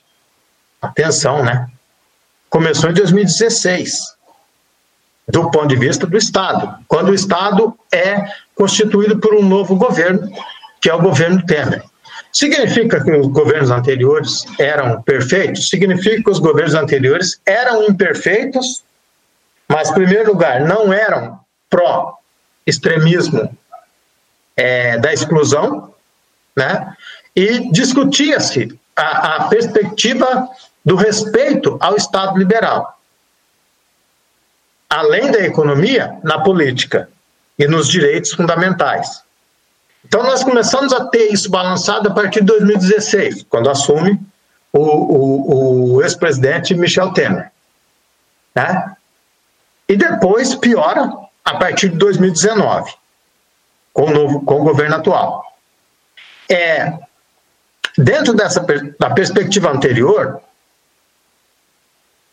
a gente estava num caminho que a gente avançava em direitos humanos para conquistas fundamentais ligadas aos povos indígenas, ligadas à população quilombola, ligada às mulheres, ligado à população LGBTQI+, ligada aos trabalhadores e às trabalhadoras do mundo atual, quer dizer, os direitos é, trabalhistas. É, vou citar um exemplo. A regulamentação em 2013, no governo da presidente Dilma Rousseff, da, do trabalho doméstico. Isso funcionou como uma guerra para a direita. Né? E aí a gente tem vários estudos aí de gente competente falando sobre isso. Eu poderia citar o professor Gessé Souza, eu poderia citar o professor Thales Abissaber, eu poderia citar a Mariana Chauí, eu poderia citar várias pessoas aqui é, do Brasil que estão pesquisando, que estão estudando, que estão falando com muita propriedade sobre isso, que é a visão sobre o trabalhador doméstico, trabalhadora sobretudo, é 97% são mulheres, né? É uma visão de trabalho escravo e não de trabalhadora regular. Porque o que, que, que a lei que a Dilma assinou faz? Regulamenta o trabalho dentro de uma relação capitalista. Só isso. Só teve um voto entre os deputados contrário a essa lei. Um. Vocês sabem quem foi? Alguém chutaria quem votou contra? Um deputado só entre os 513. Jair Bolsonaro. Jair Bolsonaro. Foi o cão, o cão que votou contra. Único voto contra com discurso contra as trabalhadoras. É, isso vocês podem fazer uma busca rápida aí no. Dá um Google aí vão achar vídeo no YouTube do voto dele. Né? Então, a, a, essa, é, isso tudo que avançava, hoje virou freio e nós estamos lutando pelo que hoje? Hoje nós estamos lutando para nos segurar de alguma forma em garantir algum direito que nós tenhamos, seja ele constitucional ou seja ele. É, é... Ah, eu esqueci de falar aqui, né? Lei de eh, cotas étnico-raciais nas universidades públicas, leis afirmativas para as pessoas com deficiência física. Quer dizer, tudo isso é, nós passamos, a, tudo passou a ficar em xeque. E, é, por exemplo, é, paralelamente, enquanto é, a pandemia é a discussão, e, e, dentro da pandemia o governo, é, é, o próprio governo cria uma oposição para ele, que é ele mesmo, né? É, enquanto a gente está falando, pensando e preocupado com, tipo a medida provisória agora que ele que, queria botar para escolher os reitores. De novo, né? Colocar de novo, porque ela já tinha perdido validade. Que foi rejeitada pelo Congresso ontem. E hoje, o Davi Alcolumbre vai devolver. É a quarta medida na história da República que se devolve. Medida provisória não se devolve. Vota-se ou não vota-se. É a quarta que se devolve. Para se ter uma ideia da estupidez que é a medida, do ponto de vista constitucional. Isso nós estamos falando que não, é, não são defensores da classe trabalhadora, Rodrigo Maia e Davi Alcolumbre. Né? Basta ver a posição deles em relação às questões econômicas. Então, é, na redução de danos, até o Rodrigo Maia ficou um cara necessário para nossa conversa. Por quê? Porque ele é uma direita que respeita o princípio de civilidade da sociedade burguesa. Né? Para lembrar o que o Marcinho falou, né, da frase do Benjamin, que é, eu anotei aqui a frase, né, retornar nela para ser, não há documento da cultura que não seja ao mesmo tempo um documento da barbárie. Quer dizer, nós, né, pensarmos como professores, professoras e como pessoas da área da formação voltada para a filosofia. Como buscar habilmente os conceitos para problematizar as questões contemporâneas no diálogo com as pessoas com as quais nós trabalhamos, sejam os nossos colegas, sejam os nossos estudantes, né? As, os nossos alunos e alunas na escola, na universidade, é, e, e, e, portanto, pensar hoje nessa luta de resistência é o que eu estou chamando de pensar que defender os direitos humanos hoje, na conjuntura atual, virou a defesa da redução de danos. Né? Quais os danos? É que as pessoas não podem morrer. É, é, é, na redução de danos, o que eles falam aqui? Manter as pessoas vivas. E quem são os mais vulneráveis hoje?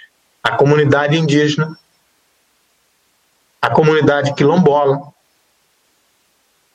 as mulheres, que a violência doméstica voltou a aumentar na pandemia, é, o público LGBTQI, olha só, é, o público LGBTQI está assim, tá tendo problema no ficar em casa na pandemia por causa do conflito familiar. Olha para nós que pensamos filosofia e pensamos valores. Qual a sociedade que nós estamos vivendo e eventualmente podemos estar reproduzindo ou sendo coniventes com a reprodução dela? Quer dizer, qual a redução de danos nós podemos pensar concretamente para que essas pessoas mais vulneráveis não morram, permaneçam vivas, vivas para as esperanças que nós precisamos é, constituir para que isso, isso vai passar. Não é a pandemia, a pandemia também, mas o pandemônio também vai passar. Tem que passar. De alguma forma há de passar. E o que, que nós vamos salvar para seguir as nossas lutas? Né? As reformas que foram feitas até agora destruíram terrivelmente a nossa condição como classe trabalhadora na sociedade né? reforma trabalhista, reforma da Previdência. Vejam que coisa interessante. Lei do, teto, do teto de gastos, né? Lembram dessa polêmica lei, tanta discussão e perdemos mais uma né, no Congresso Nacional. É, aprovaram essa lei, mais um 7 a 1 né? Aquele famoso jogo de 2014, é, Brasil e Alemanha no, no, no, no Mineirão, né? É, não, não pode tudo tem que ser controlado os gastos. Quando a pandemia fez o quê? Né, no fundo, o coronavírus fez o quê? Ele está dizendo assim: olha, né, vocês que sonham com administrar a sociedade a partir do Estado mínimo, quase nada do neoliberalismo, vocês quebraram a cara. Eles estão quebrando todos os preceitos da lei que eles mesmos aprovaram. Né? A, a lei de teto de gastos é a pior que foi aprovada no mundo até hoje, dentro de um Estado neoliberal. Né? Então, é, é nessa, nesse contexto e conjuntura que eu digo que a nossa luta fundamental é uma luta no campo dos direitos humanos pela redução de danos. Porque o que, nós podemos fazer concretamente para que essas comunidades mais vulneráveis permaneçam vivas? Né? Bom, eu encerro por aqui porque também acho que já deu o meu tempo. Obrigado, gente. Ótimo, obrigado, Assis. Rádio Camélia está no ar 24 horas. Participem.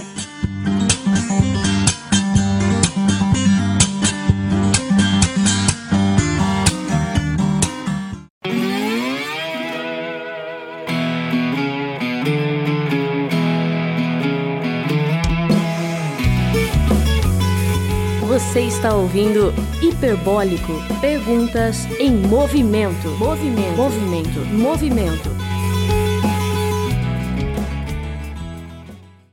Pela excelente uh, tua, do Márcio, é, certamente nos instigam a refletir. Talvez a gente não consiga oralizar aqui, dado que nós colocamos um limite aí de tempo, é, mas é, podemos é, estender um pouco se houver né, assim acordo, não há problema. A gente pode daí consultá-los assim que o tempo é, esgotar aqui, que seria 16 horas, aí eu abro para consultá-los para mais algum tempo tá bem?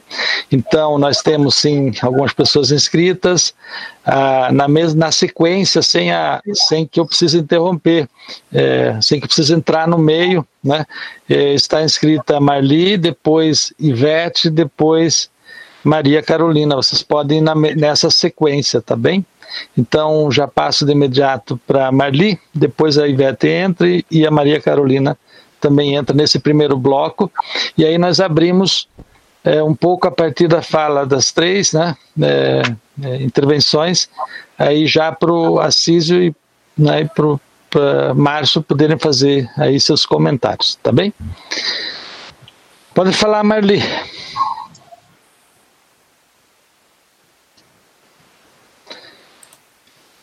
Marli tem que abrir o, eu acho que tem que abrir o, o, o microfone, Marli.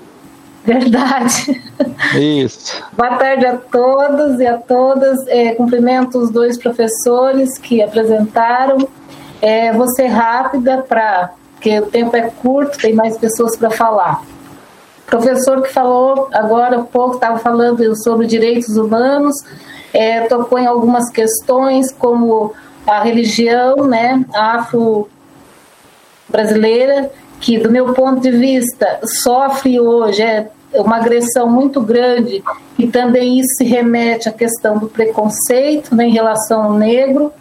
É, tem algumas questões que falou que são fundamentais, eu também acredito que hoje nós estamos lutando para não, não perder todos os direitos que nós já conquistamos, mas para reduzir um pouco esses estragos que estão sendo feitos, né?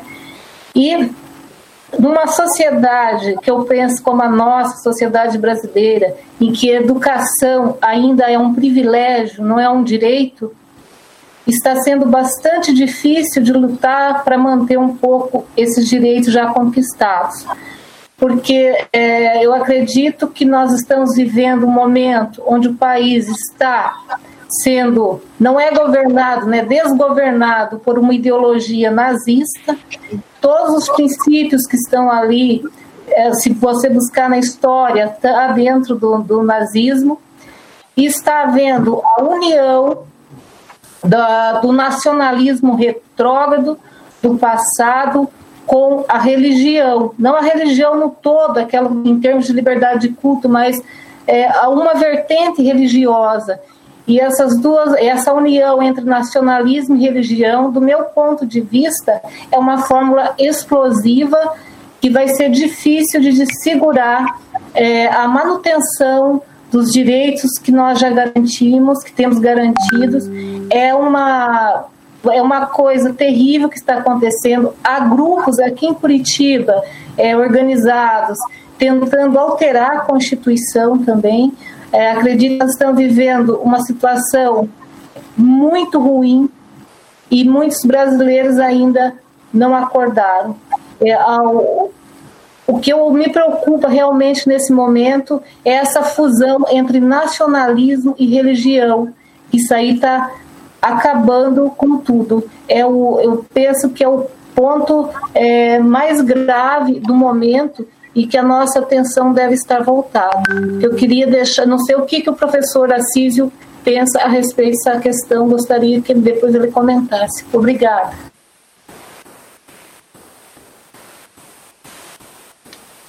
Ivete, pode falar.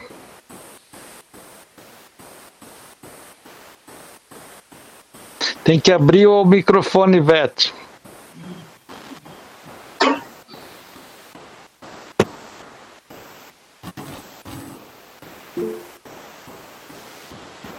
Tá dando para ouvir, professor? Sim, pode falar, sim. Tá. Eu, como professor e da área da saúde, antes de eu fazer parte da área da saúde, eu não sabia que o SUS era o melhor plano de saúde do Brasil. Infelizmente, nós somos assim assim nós não sabemos, não somos muitos conhecedores dos nossos direitos. Então gostaria de falar assim que a saúde mental, quando eu comecei a entrar na saúde, na área da saúde, eu falei, Jesus, eu preciso de alguma coisa a mais que me leva a entender o povo, o povo. Daí eu fiz um curso, professor Assísio, na Uninter, de saúde mental em 2014, 2015. uma pós-graduação de saúde mental, só para eu entender melhor a saúde física. Porque se você está doente fisicamente, você está doente muitas vezes mentalmente também. Porque corpos são em mente sã. Então fiz esse curso e gostaria de falar o seguinte, complementando a fala da Marli de nacionalidade, de religião. Talvez seja um pouquinho assim de direitos e deveres. O estado de exceção com a Constituição. Eu, como uma pessoa que eu gosto de viver a religião, cada um tem o seu credo, tem a sua religião, mas também muitas vezes a nacionalidade, a Constituição, o estado de exceção não combina com religião. Então não vamos falar aqui em credo, em religião. Vamos falar assim eh, de humanização, de solidariedade de Deus, de Deus, para que nós enfrentemos essa pandemia com mais assim força, com mais determinação, não nos adoecendo mentalmente. Porque quando nós nos adoecemos mentalmente, vem daí as doenças, né, que são psicossomáticas, vem todas as doenças. Então eu gostaria de falar isso, para nós focarmos agora, nós focarmos agora na nossa saúde mental. Eu falei também do SUS. Eu só queria deixar um pouquinho mais consistente essa fala do SUS.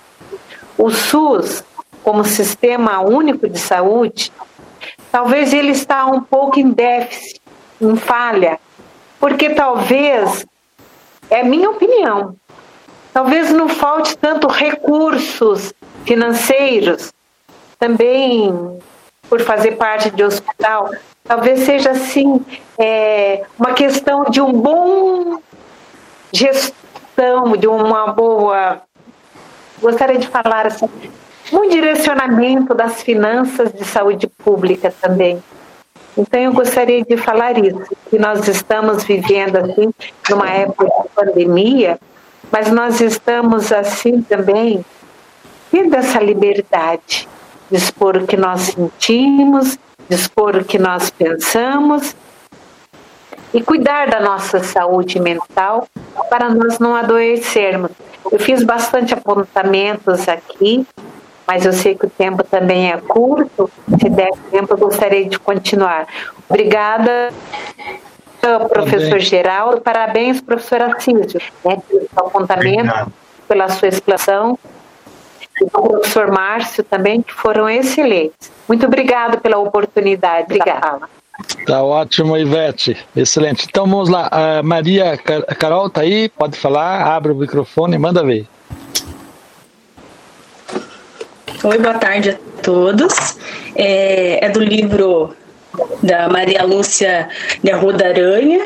Né, eu gostaria só de fazer uma, uma citação dela aqui do capítulo 11, que fala do Brasil, a educação contemporânea, que eu achei que tem muito a ver com a, a né, a continuidade da nossa primeira sessão, a conversa que nós estamos tendo da nossa educação, é, essa disparidade de direitos.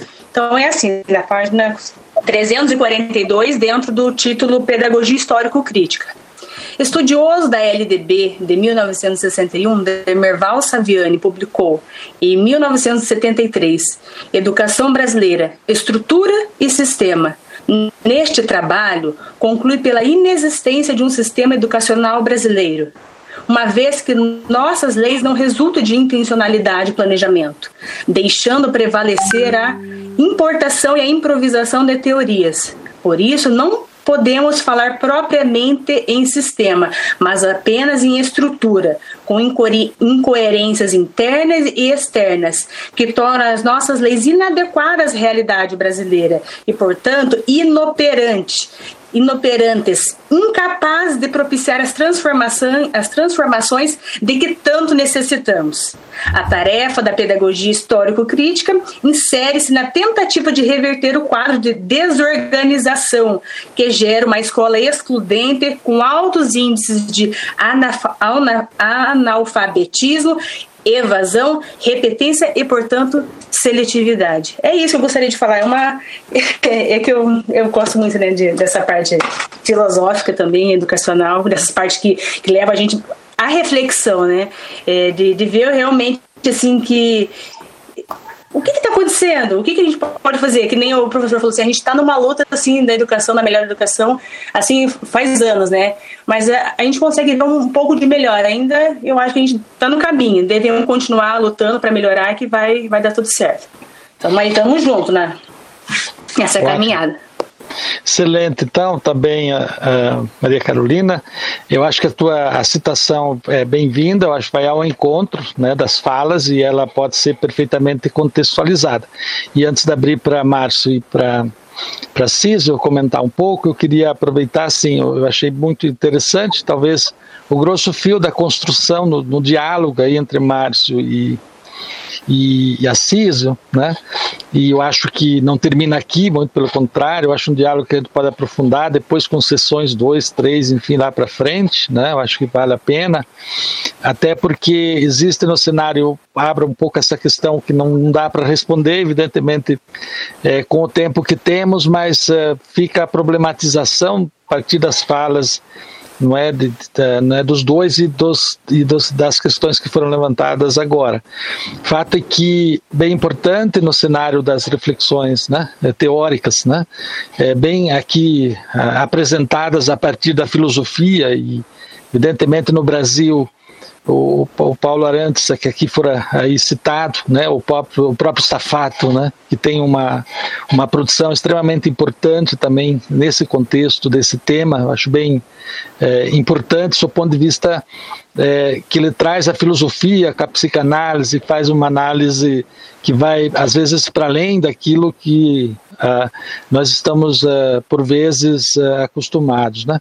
E, então, essa incursão bem importante, porque a grande pergunta é, é, de fato, e eu acho que a CISO coloca, né, a partir do contraponto aí do estado de exceção, que no caso brasileiro, por vezes a gente rompe um pouco a regra e produz um processo né, é, constitucional que é, é extremamente traz é, para um, uma, uma condição em que você consegue trazer para a sociedade um debate do, do, dos excluídos, né? E eu acho que isso fica bem, bem claro na fala é, do Assis, né?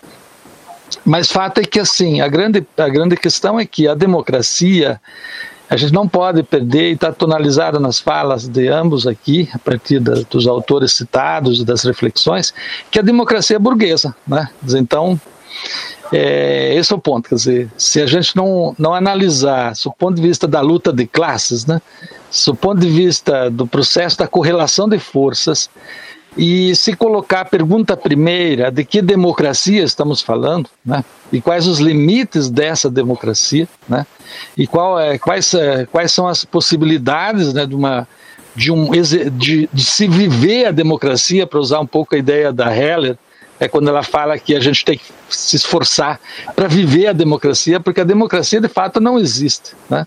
em termos próprios, né? É, porque nós, em última instância, estamos construindo né, a democracia, um processo de construção que ainda ele ocorre.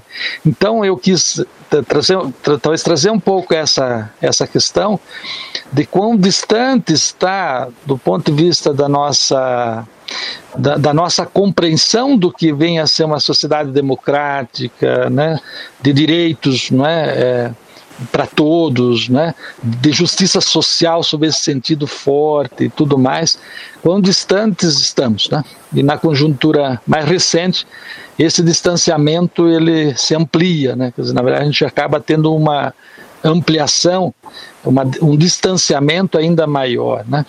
Então, eu achei bem importante é, nessa reflexão, porque é, e, a, e, a, questão é assim, na problematização, até que ponto de fato a democracia burguesa tem na, na exceção, ou todas as, as os neologismos que Márcio comentou, é, a sua sobrevivência, né? quer dizer, até que ponto de fato a, a, a democracia burguesa é, não precisa dessa condição, é, dessas, de, desse estado de exceção contínuo não é? Acentuado por vezes, não é? é atenuado por outras, e como condição da sua própria existência, né? Quer dizer, se você for olhar desde a Revolução Francesa, desde a desde o momento em que a burguesia se instala enquanto um instala seu projeto de poder, é, enfim, então queria só colocar esse fio problematizador que de, de alguma maneira me parece que ele é importante para a gente entender esses limites né, que nós uh, vivemos do ponto de vista daquilo que a gente chama de democracia, porque quando eu falo em democracia, em direitos humanos, etc., eu estou falando a partir de que perspectiva? Então, parece que ficou bem interessante né, a, na fala, porque até que ponto, de fato, a, a, o viver aí, né, é, como bem colocou a Ciso, né, como, como uma, uma, uma ideia de se manter vivo, quer dizer, se manter vivo, viva as pessoas, em grande medida, é, para que elas reproduzam o próprio sistema, né? Então, você nunca tem uma ruptura e um modelo né, de avanço no sentido daquilo que seria o processo democrático. Você tem sinais de um processo democrático, como vivemos no Brasil nos últimos anos, rompido a partir de 16, e que precisa ser mantido. Então, essa ideia de, de você viver a democracia. Né? Então, a gente tem que tem que fazer de que você vive como se estivesse né, num, num processo de, no fundo, de construção da democracia, já que eu tenho que fazer a apresentação de um livro aí da, da PP Independente, né, que tem a ver com essa com esse debate aqui, inclusive, mas é de fato, é uma meia volta vou ver, né? Em que sentido? A esquerda, porque não tem jeito, esquerda vou ver, porque não há outra forma, né? Quer dizer, é, e, e, e, o fato é que a, a, a esquerda vou ver vai ter que se dar é, em posição de resistir, não é? É esse mais ou menos o título que eu vou dar para minha apresentação eh, desse desse livro, porque no fundo é isso, quer dizer, se a gente não tomar ciência de que nós temos que construir e aprofundar as contradições dessa democracia, que tem seus limites inscritos na, no processo burguês, né, do modus operandi, e saber que nós temos alternativas, né, que têm que ser construídas, né, fica difícil. Então, eu quis problematizar um pouco aí, porque eu acho que tem um fio um grosso fio aí que costura esse diálogo, né, é, sob essa sob essa aí perspectiva. Desculpa, até me alonguei, não deveria. É, enfim, tá. Então, acho que se se Márcio e Assis puderem costurar um pouquinho essas questões colocadas, porque aí a gente já vai para pro, os finalmente aqui da nossa aí, sessão. Mas se mais alguém quiser eventualmente falar, fique à vontade também, tá bom? Então passo para os dois, quem quiser.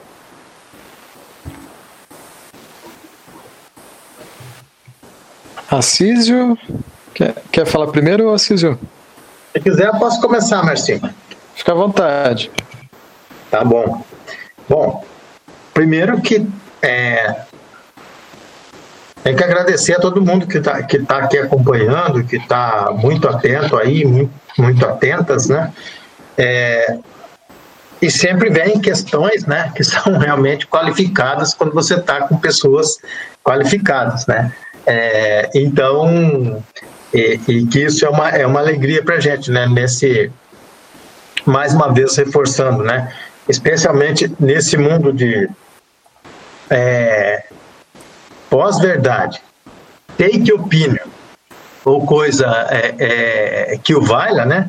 É, quando a gente convivendo é, é, com pessoas que discutem no, no, no nível que está sendo discutido aqui, é um, é um oásis no deserto, eu diria, né? É, de, de, saber que a gente está vivo e que a gente não pode, não deve e não tem o direito de perder as esperanças, né? Então esse é um é um ponto né, fundamental. É, a Marli ela ela abordou uma questão que é uma questão que o Geraldo falou bem do, da, da perspectiva da esquerda, né? É, é o lugar onde eu, eu me identifico em toda a minha trajetória de vida, né, enquanto é, pensar o mundo e agir no mundo, né, é, da relação do nacionalismo com a religião, eu imagino que ela está pensando nas religiões é, fundamentalistas neopentecostais, né? Algumas delas, né? Vamos fazer justiça, né? Porque é, eu penso que não é todo mundo, né? Eu sei que você também deve entender isso. Não é todo mundo é, é, no campo no campo neopentecostal que, que concorda é, com isso, mas é muita gente, por um lado. E seguem e são dirigidos por pessoas, no mínimo, né? Eu diria de má fé, né? No mínimo, eu, eu colocaria de má fé poderia aqui, a gente poderia ficar elencando adjetivos aqui que não teria nem horário no Meet, né, para a gente permanecer suficientemente é, juntando os adjetivos para essas pessoas. Né? É, essas pessoas deveriam receber a ação da lei burguesa sobre elas. Essas pessoas que fazem é, é, é isso com essas pessoas, é, muitas delas de boa fé e que agem, né, nesse fenômeno que não foi bem percebido por nós, nós eu digo, todo mundo que pensa, não necessariamente que pensa à esquerda apenas, mas as esquerdas, as diversas, né, porque não existe esquerda no singular, né, esquerdas no plural, as diversas esquerdas é, não tiveram a adequada percepção disso. Uma pessoa ou outra que é estudiosa disso, sim, mas certamente, como conjunto, como movimento, não teve é, é, é, essa percepção. Os humanistas, em geral, no sua maioria, não tiveram essa percepção desse movimento. Os liberais, entre aspas, da chamada direita democrática, também não observaram isso, ou isso não os incomodou tanto quanto passou a incomodar porque eles também estão incomodados por essas pessoas, assim como a gente. Só que no nosso grau é pior, a nossa, a nossa luta por, por redução, a nossa luta é por redução de danos, né? a deles é só pelo poder.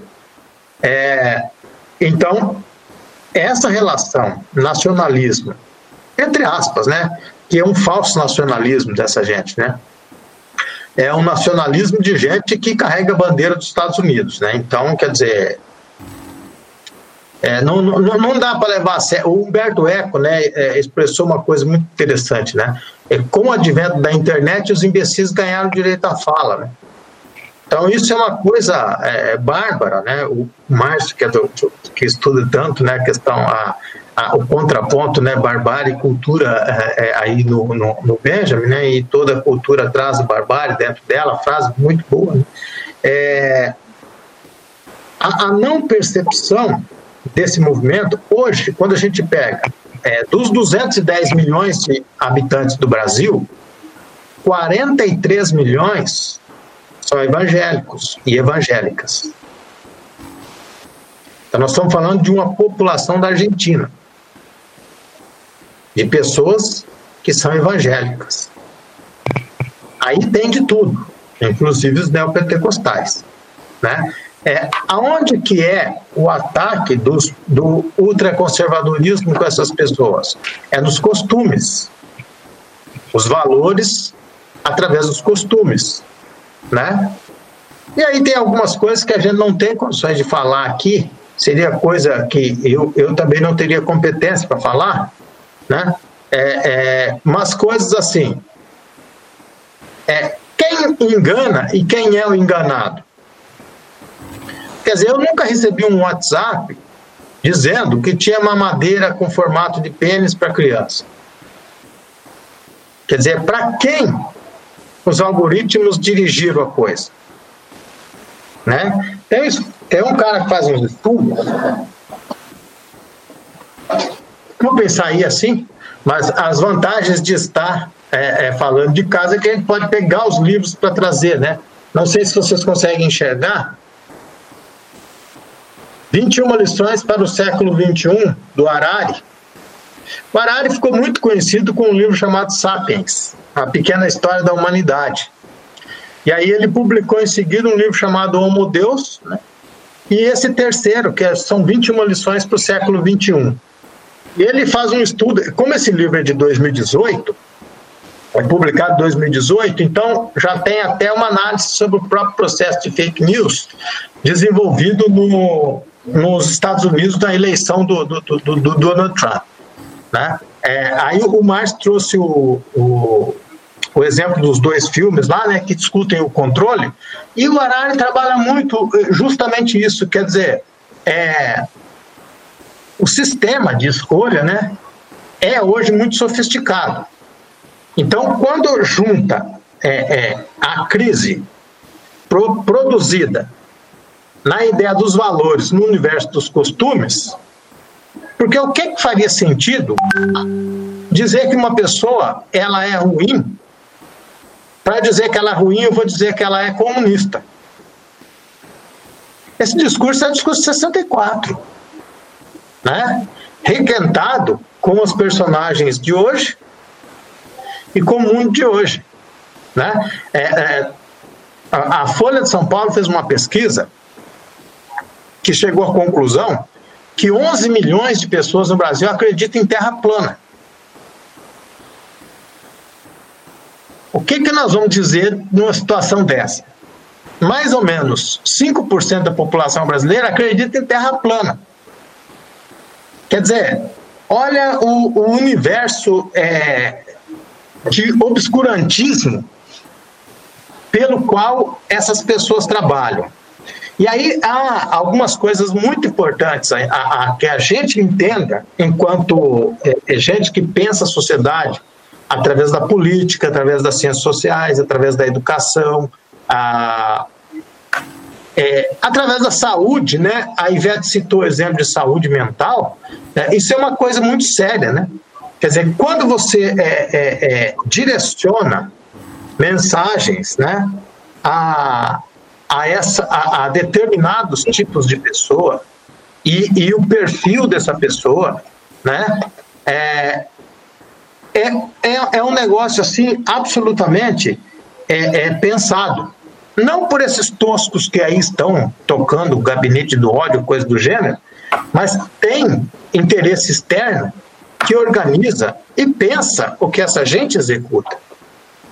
Pense que uma máxima do, do filósofo põe as aspas na quantidade que vocês quiserem aí, o filósofo influencer dessa gente, né, que se chama Olavo de Carvalho, e Olavo de Carvalho tem uma coisa uma coisa que nós não soubemos perceber. O Olavo de Carvalho não discute ideias, ele desqualifica pessoas. Então, eu não vou discutir o Márcio, eu vou discutir o Benjamin com o Márcio, eu vou perder né? Nós não estamos mais na Idade Média, que o argumento de autoridade, como eu fui professor do Márcio, eu participei de bancas dele e tal, então eu tenho autoridade. Não, nós somos a partir da modernidade. Quer dizer, a partir da modernidade, a autoridade está no conhecimento. Né? Então eu não vou discutir Benjamin com o Márcio. Mas você, ah, mas o Márcio ele usa camisa verde, é, é um atleticano que usa camisa verde. Né? Então, quer dizer, o que, que eu vou fazer? Eu vou atacar perspectivas pessoais para desmoralizar o Márcio. Porque, é claro, se eu for discutir a ideia do Márcio, eu vou perder. Ele tem muito mais domínio conhecimento nessas ideias do que eu. Ainda mais se tratando desse público, infelizmente, a maioria dessas pessoas, né? Pessoas completamente é, ignorantes, comandadas por pessoas de má fé. E aí, nas pessoas de má fé, nem todo mundo é ignorante. É tosco e tem a semi-informação que o Adorno falava. Né? Mas não é, é, é, é essa gente que está aí é, é loucura com método. Então a gente tem que prestar atenção nessa, entender bem essas coisas. É uma, o governo Bolsonaro, ele não é um louco, pura e simplesmente. Bom, a Maria Rita Kel diz que ele é um psicopata pela total ausência de sentimento e empatia, inclusive com os que estão morrendo e as suas famílias. Então, isso é uma característica de psicopatia na definição da Maria Rita Kel, né, que é psicanalista, então tem autoridade para falar sobre isso. Né? É, independente desse perfil dele, é um governo da loucura com método. Da loucura com método. Então, isso é muito importante entender. Não tem nenhuma novidade no que executa o governo atual de Jair Bolsonaro. Porque é só uma pessoa muito desinformada, muito ingênua, muita má fé, que não sabia quem era esse indivíduo, em 28 anos dentro da Câmara. Né? Nem o exército aguentou esse indivíduo lá dentro.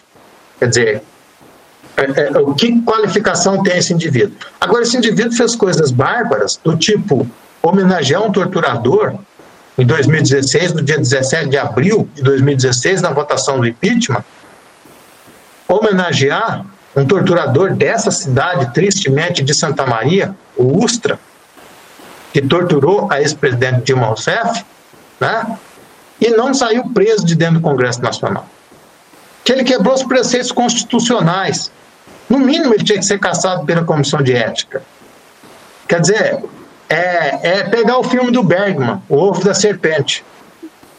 O ovo foi chocado, chocado, chocado, chocado, como até hoje, né? Como até hoje, é, o que que a gente é, percebe concretamente? Por que, que eles não, não se livram logo do Bolsonaro? Porque o Bolsonaro ainda pode ser necessário na manga para eles, dependendo do, do, do, do, do contexto que ocorrer no Brasil até 2022. Né? É, é, eu tenho uma amiga que fala assim: não acredito em arrependido que votou nele. Por quê? Faça a seguinte pergunta para arrependido: se de novo 2022, segundo turno, é ele e o Haddad, você vota em quem? E aí você vai saber se o arrependimento é real. Né? Então, é, é, aí essa loucura é, é, é, houve uma habilidade, eles foram muito bem instruídos, aproveitaram isso e a rede de tanto é que eles podem eventualmente, se conjunturalmente fizerem um acordo, eles caem pelo TSE. Pela, pelas coisas que a gente está acompanhando. Se cai, não, eu não sei, porque tudo é, é, é tudo é, é muito interessante, até eu posso ligar isso diretamente com a questão geral, que é pensar o limite da democracia burguesa. Porque é, toda essa gente que está aí, seja a grande mídia, com exceção, eu, tiro sempre os profissionais, alguns jornalistas, sim, é, e muitos que trabalham dentro de veículos. Eu tenho ex-alunas, ex-alunos que são jornalistas, né, dentro da, da, da, grande mídia aí, né, e, e de vez em quando eu troco a, a, a, até mensagem, né, e, e, e, quando você é um empregado dentro de uma empresa, você sabe o que, que é. Né, e, então você tem que separar, a gente tem que conseguir separar isso para a questão da política editorial e para a questão da, da, do má-fé, né? da má-fé. Quer dizer, a jovem jornalista ou um jovem jornalista honesto do Sistema Globo não é a mesma coisa que o Merval Pereira. Né? Não é a mesma coisa que o William Bonner. Né? Esses são o capitão do mato do grande capital. Essa é, essa é, é, é discussão fundamental. Né? E essa gente produziu, e muito bem, apoiado em um movimento horroroso de Curitiba chamado Lava Jato, que destruiu a política. Porque o objetivo central da Lava Jato era destruir o PT e as esquerdas. Mas junto com isso, eles destruíram a política. Veja, o PSDB tem menos deputado federal do que o PSD do Kassab. Dá para acreditar num negócio desse? O PSD tem 37 deputados, o PSDB tem 29. Quer dizer, a incompetência do PSDB à parte, mas o PSDB entrou na destruição da política, porque a extrema-direita estava na rua. Hoje o MBL pousa de arrependido, mas arrependido para eles. Né? A gente não é inocente nem idiota. Quer dizer, a gente tem o mínimo de esclarecimento para entender que esses caras aceitaram. 2015 as faixas estavam lá, a, a, defendendo a ditadura militar.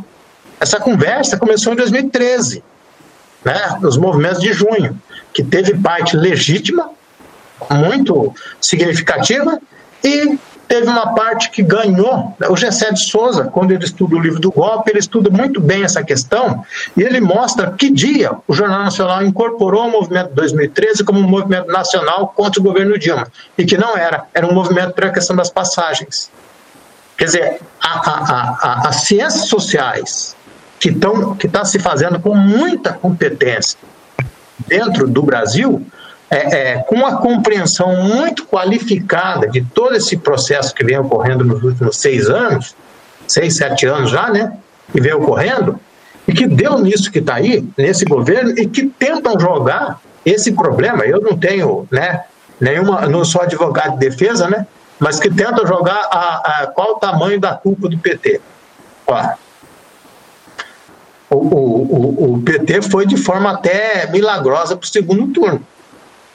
Porque para quem apanhou o que apanhou de 2013 para cá, na eleição de 14, impeachment, toda a Lava Jato, e conseguir colocar um candidato no segundo turno, essa conjuntura é uma conjuntura que já tem que entender para saber para onde vai o Bolsonaro, para onde a, a, a, a, burguesia brasileira vai colocar o Bolsonaro. Porque o Bolsonaro pode ser útil para o PT não voltar ao poder em 2022. Poder não, voltar ao governo em 2022. Né? Se o Lula tivesse sido candidato, eu me arrisco a dizer que o Lula teria sido eleito. Teria sido eleito.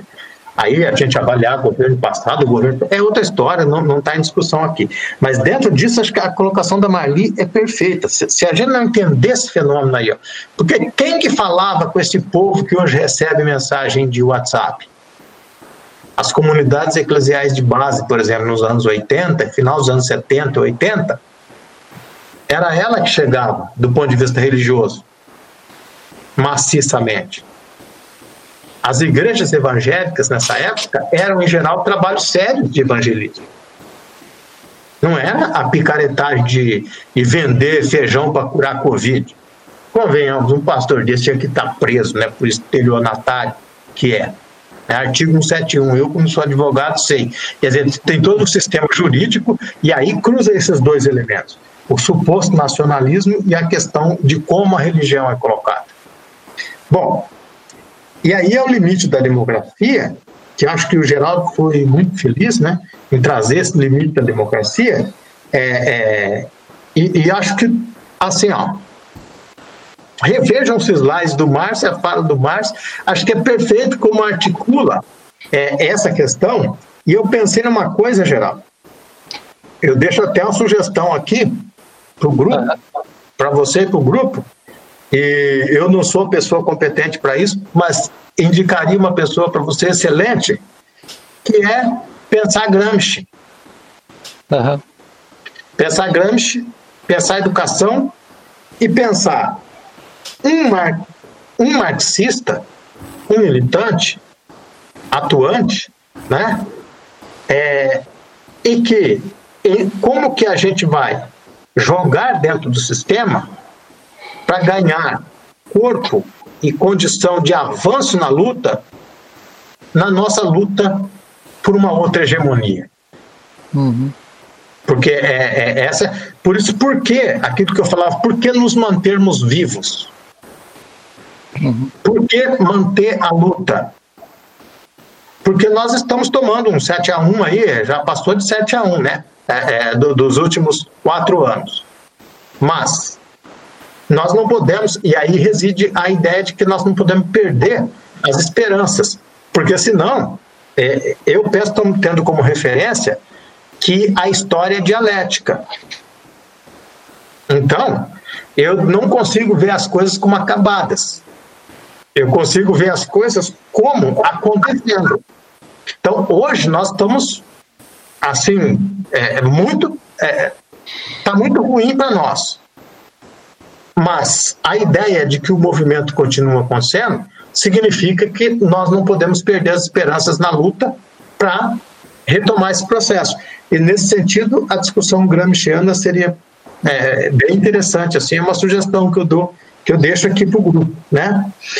A Ivete, é, ela falou, né? Falou de humanização, saúde mental, coisas eu assino embaixo, Ivete, é, coisas fundamentais para a gente hoje. Né? Aí você falou do SUS. É interessante, só para adicionar uma coisa do SUS, o orçamento da saúde ele é mais ou menos 4%, né? um pouco mais de 4% do orçamento, do total do orçamento do governo federal.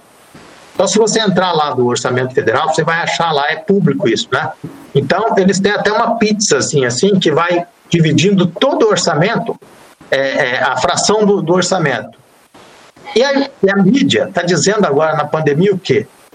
É que o SUS está defendendo o SUS, né? Até o Mandetta defendeu o SUS, né? Convenhamos. Ver o Mandetta com aquele colete do SUS, um cara que votou a favor né, do impeachment, um cara que votou a favor da, da, da, da emenda 95, emenda constitucional 95, um cara desse defendendo o SUS é uma baita hipocrisia, né? É, e ainda era muito melhor ter o Mandetta lá do que ter o indivíduo que nós temos agora. Até o Taish era melhor, né? Que tinha cara de dono de funerária, né? Com perdão da, da, da expressão para esse momento horrível que a gente vive. É, então, é, o orçamento do SUS, a mídia fala assim, ele é o maior do governo federal. É 4, qualquer coisa. Mas é mentira, ele não é o maior. Qual é o maior? Do total, 100% do gasto de orçamento. Qual, é, qual o lugar que, que gasta a maior parte desse orçamento? Pagamento de juros da dívida. Exatamente.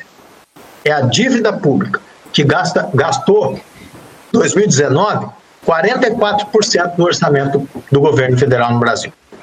Enquanto o SUS gastou 4, qualquer coisa que eu não lembro agora a precisão dos números. Então, é, e a mídia, a mídia não toca na dívida. Por que será que eles não falam? É, a reunião escandalosa do dia 22 de abril, que foi divulgada, dos palavrões. A, re, a reunião que, que, que, as famílias não podem assistir com a família reunida porque o presidente da República não sabe conversar é, com as pessoas sem dizer palavras é, do nível dele, né? É, parecia, alguém definiu assim, né? Parecia a reunião de alguém disputando a boca de tráfico. É, é, e, e, infelizmente parecia mesmo. Né? Parecia, pelo menos pelo que os filmes relatam, parecia. Né? Então, lá, lá, os escândalos que vieram, os escândalos dos palavrões, os escândalos de. O que o Paulo Guedes não foi, falou não foi destacado. E o que, que o Paulo Guedes falou? Dentre as várias barbas, e também falou palavrões. O Paulo Guedes falou: funcionalismo público é o inimigo que você bota a granada no bolso enrola ele e bota a granada no bolso. Ele falou que gastar dinheiro com empresa pequena é perder dinheiro, que você tem que gastar com as grandes empresas, é aí que você ganha dinheiro. Ou seja, ele defendeu a quebradeira total das pequenas empresas, dos servidores públicos e a defesa do grande capital. Aquilo quem na mídia, da grande mídia, quem vocês viram colocando essa frase que é um escândalo total para a estrutura do país? Quer dizer, aí, é, quando a gente vai discutir, entra naquele limite né, da democracia burguesa, quer dizer, a democracia burguesa, ela funciona, sobretudo, para proteger quem? Os que produziram ela, a burguesia. Né? Então, é, é, é Nessa perspectiva, o SUS é realmente uma coisa que a gente tem que discutir constantemente e trazer a público, né? E, e, e, se a gente for observar a quantidade de profissionais da saúde que já morreram nessa pandemia pelo Brasil afora, quer dizer, as pessoas que não estão podendo voltar para casa para ficar com as suas famílias por uma questão de preservar suas famílias. Quer dizer, é, é, como é fora da pandemia também essas pessoas, trabalhadoras e trabalhadores do SUS, eles sustentam esse sistema de saúde heroicamente, assim como as professoras, os professores e os servidores da educação sustentam o sistema de educação pública no Brasil, nos estados e nos municípios, com a vontade de educar de forma predominantemente, né, na maioria absoluta, a vontade de trabalhar, de educar e de fazer é pessoas que superam a ignorância com o conhecimento. Né, que, é, para ser metafórico em Platão, que saiam da caverna através do processo da educação. Né? tá certo. É, e, e, a Maria Carolina fez uma colocação aí do, da pedagogia histórico-crítica, né? fez uma citação sobre a pedagogia histórico-crítica, né? e que naquilo, lembra que eu falei da questão de discutir a qualidade na educação? Que coisa fantástica, né? se a gente pudesse fazer debate, por exemplo, entre é, nas escolas, entre os professores, poder ter condições e tempo para discutir, é, sei lá, a pedagogia dialógica freiriana e a pedagogia histórico-crítica do, do, representada pelo Saviani e todos os outros aí, né, no, no Brasil, dentro da discussão pedagógica das escolas, é sempre na formação continuada do, do, das professoras dos professores. Né? Bom, gente, eu já falei demais ao olhar para o relógio ali. Deixa o Marcinho falar. Tá bom, obrigado aqui. Deixa eu só, eu, obrigado Assis, deixa eu só fazer uma pergunta, porque nós temos já, estamos em 4h33, passamos um bocado da hora, e tem o Márcio e o Truta que queriam ainda comentar. É, como é que nós fazemos? Até que horas que a gente pode ir? Temos mais uns 10 minutos para fechar daí? Põe mais meia hora aí. Tá, vamos, vamos lá. Então eu, eu vou propor o seguinte, que o que o, a, o, o Márcio, o Márcio Pepper fale com a e logo em seguida o Truta e daí vai o comentário do, do Márcio, né? Para gente daí ir, fechando, pode ser? Por mim, tudo bem. E, e, vamos colocar então mais uh, 20 minutinhos para a gente fechar daí, tá bom? Vamos lá, gente? Então vai lá, Márcio, depois na sequência o Truta. Professor, é, quando começou esse processo de aula à distância, eu achei também que ia ser muito cansativo, mas como o professor Assísio falou agora, é terapêutico. Sair da ilha e encontrar algum lugar que, que a gente consegue ter esse diálogo, né? Então, é, para mim, olha, felicidade estar aqui, ainda mais encontrando o professor Assísio, que foi meu mestre também. Muito agradecido aí, professor. Mas eu vou começar já é, discordando do senhor, porque eu não vejo muito adjetivo, não. Eu acho que é uma coletânea de adjetivo que se esgota e não, não, não se resolve, porque nem tentando alargar o conceito de fascismo e de nazismo, a gente consegue dar conta de. Eu acho que os fascistas e nazistas, no, lá no túmulo, eles devem se ficar louco com isso, porque eles não são tão ignorantes assim, eles têm um certo grau de requinte na crueldade, na, na, na, nas suas proposições, né? E aí, é, indo já para a ponte do, do, do, do, do que nós estávamos discutindo aqui, eu acho que tem um problema semântico aí sobre a discussão da questão da religião. É, vou dar um exemplo básico aqui para vocês. Tem uma cena que me marcou muito, estou tentando ser mais sintético e mais direto, mas tem uma cena que me marcou muito que foi quando um, eu estava passando na rua 15 uma vez e tinha uma, um filho de um punk, uma filha, uma menina super linda, e as pessoas passavam chocadas vendo esse punk falando assim: não vai ali, não vai na rua, porque senão Deus vai te pegar. E eu tirava sarro e dava isso como exemplo, porque ele, tentando fugir de Deus, ele criou Deus pelo avesso. Porque se ele acredita, na, se, se aquilo que ele estava chamando, dentro da minha criação católica cristã, era o demônio, ele só mudou o nome. Como no inglês é God, ele estava chamando de Deus, num, reconceituando aquele termo. Então, assim, é, é, foi citado aqui a questão né, do, da, da, religião. Esse povo que usa esse termo religião está fazendo a mesma coisa que o punk. Então, se eles acreditam naquilo que eles acreditam e eles dizem que aquilo é Deus, eu fico com o contrário. Eles acreditam de fato, são seguidores fanáticos do capetão. Né? Inclusive, tomam enxofre, né? achando que o enxofre, o enxofre simbolicamente para nós cristãos aqui, tem todo sentido. Né? Então, assim, é, é, um, nesse sentido, só queria dizer que a nossa discussão para, né? Eu falei aqui, Marcinho, para você depois deixar a bola para você, que eu ia começar com esse anão que está escondido no sistema. Acho que na nossa cultura, esse anão não é tão anão assim, né? É, essa religião se impõe de tal forma, é tão presente, tão é, é, é domina tanto esse processo que a gente precisa refletir sobre isso, tá? É, só que um detalhe que eu fiz uma anotação, que é a questão do SUS, em 2015 o Brasil passou a cobrar seguro das pessoas que vêm de fora. Eu acho que nós pagamos seguro para ir para fora do Brasil há muito tempo. Quando os estrangeiros chegam aqui, eles ficam assim maravilhados com a ideia de SUS. Eu tive um amigo que estava na Europa e precisou dar um ponto, eles deram lá ponto nele, mas não tem anestesia, tá? Até fizeram uma costura no dedo, ele era garçom, cortou a, a, a, mão e é sem anestesia, e é assim que é, e tem que pagar ainda para ter um direito mínimo lá, um tipo de, de seguro qualquer. E só daí, estou acelerando tudo, ficarei aqui um tempo maravilhoso ficar com vocês, mas para que os outros possam falar. É, Márcio, veja, e eu vou te dar liberdade, você é meu camarada aí, pode me descascar, tá? É, tem uma série, é, The Man in the Right Castle, lá da Amazon, você indicou o outro ali da Amazon, yes. aonde tem uma, uma situação muito legal, não sei se você assistiu, que o grande é. dilema, eu vou dar um spoiler, vou dar um spoiler, quem não assistiu se ferrou, porque eu vou dar um spoiler. Eu fui até a segunda temporada, depois virou encheção de linguiça, como vira tudo no, na indústria cultural, né?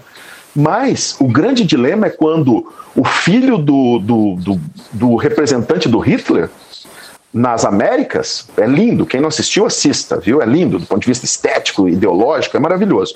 É a suposição de que o Hitler, a Alemanha e o Japão tivessem ganho a Segunda Guerra Mundial. E aí tem umas outras coisas que para mim depois distorce a ideia que era muito interessante.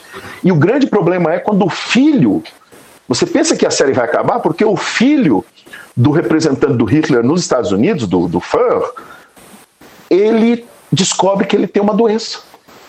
E dentro do direito nazista aplicado àquela sociedade, todo mundo que tem a, a doença, como é próprio da eugenia, tem que, se, tem que se informar o Estado, porque é o direito, se sobrepondo como um, um absoluto. Biopolítica. E aí, biopolítica. E, e ele. Aí você pensa, vai acabar a série. Para não dar um spoiler total,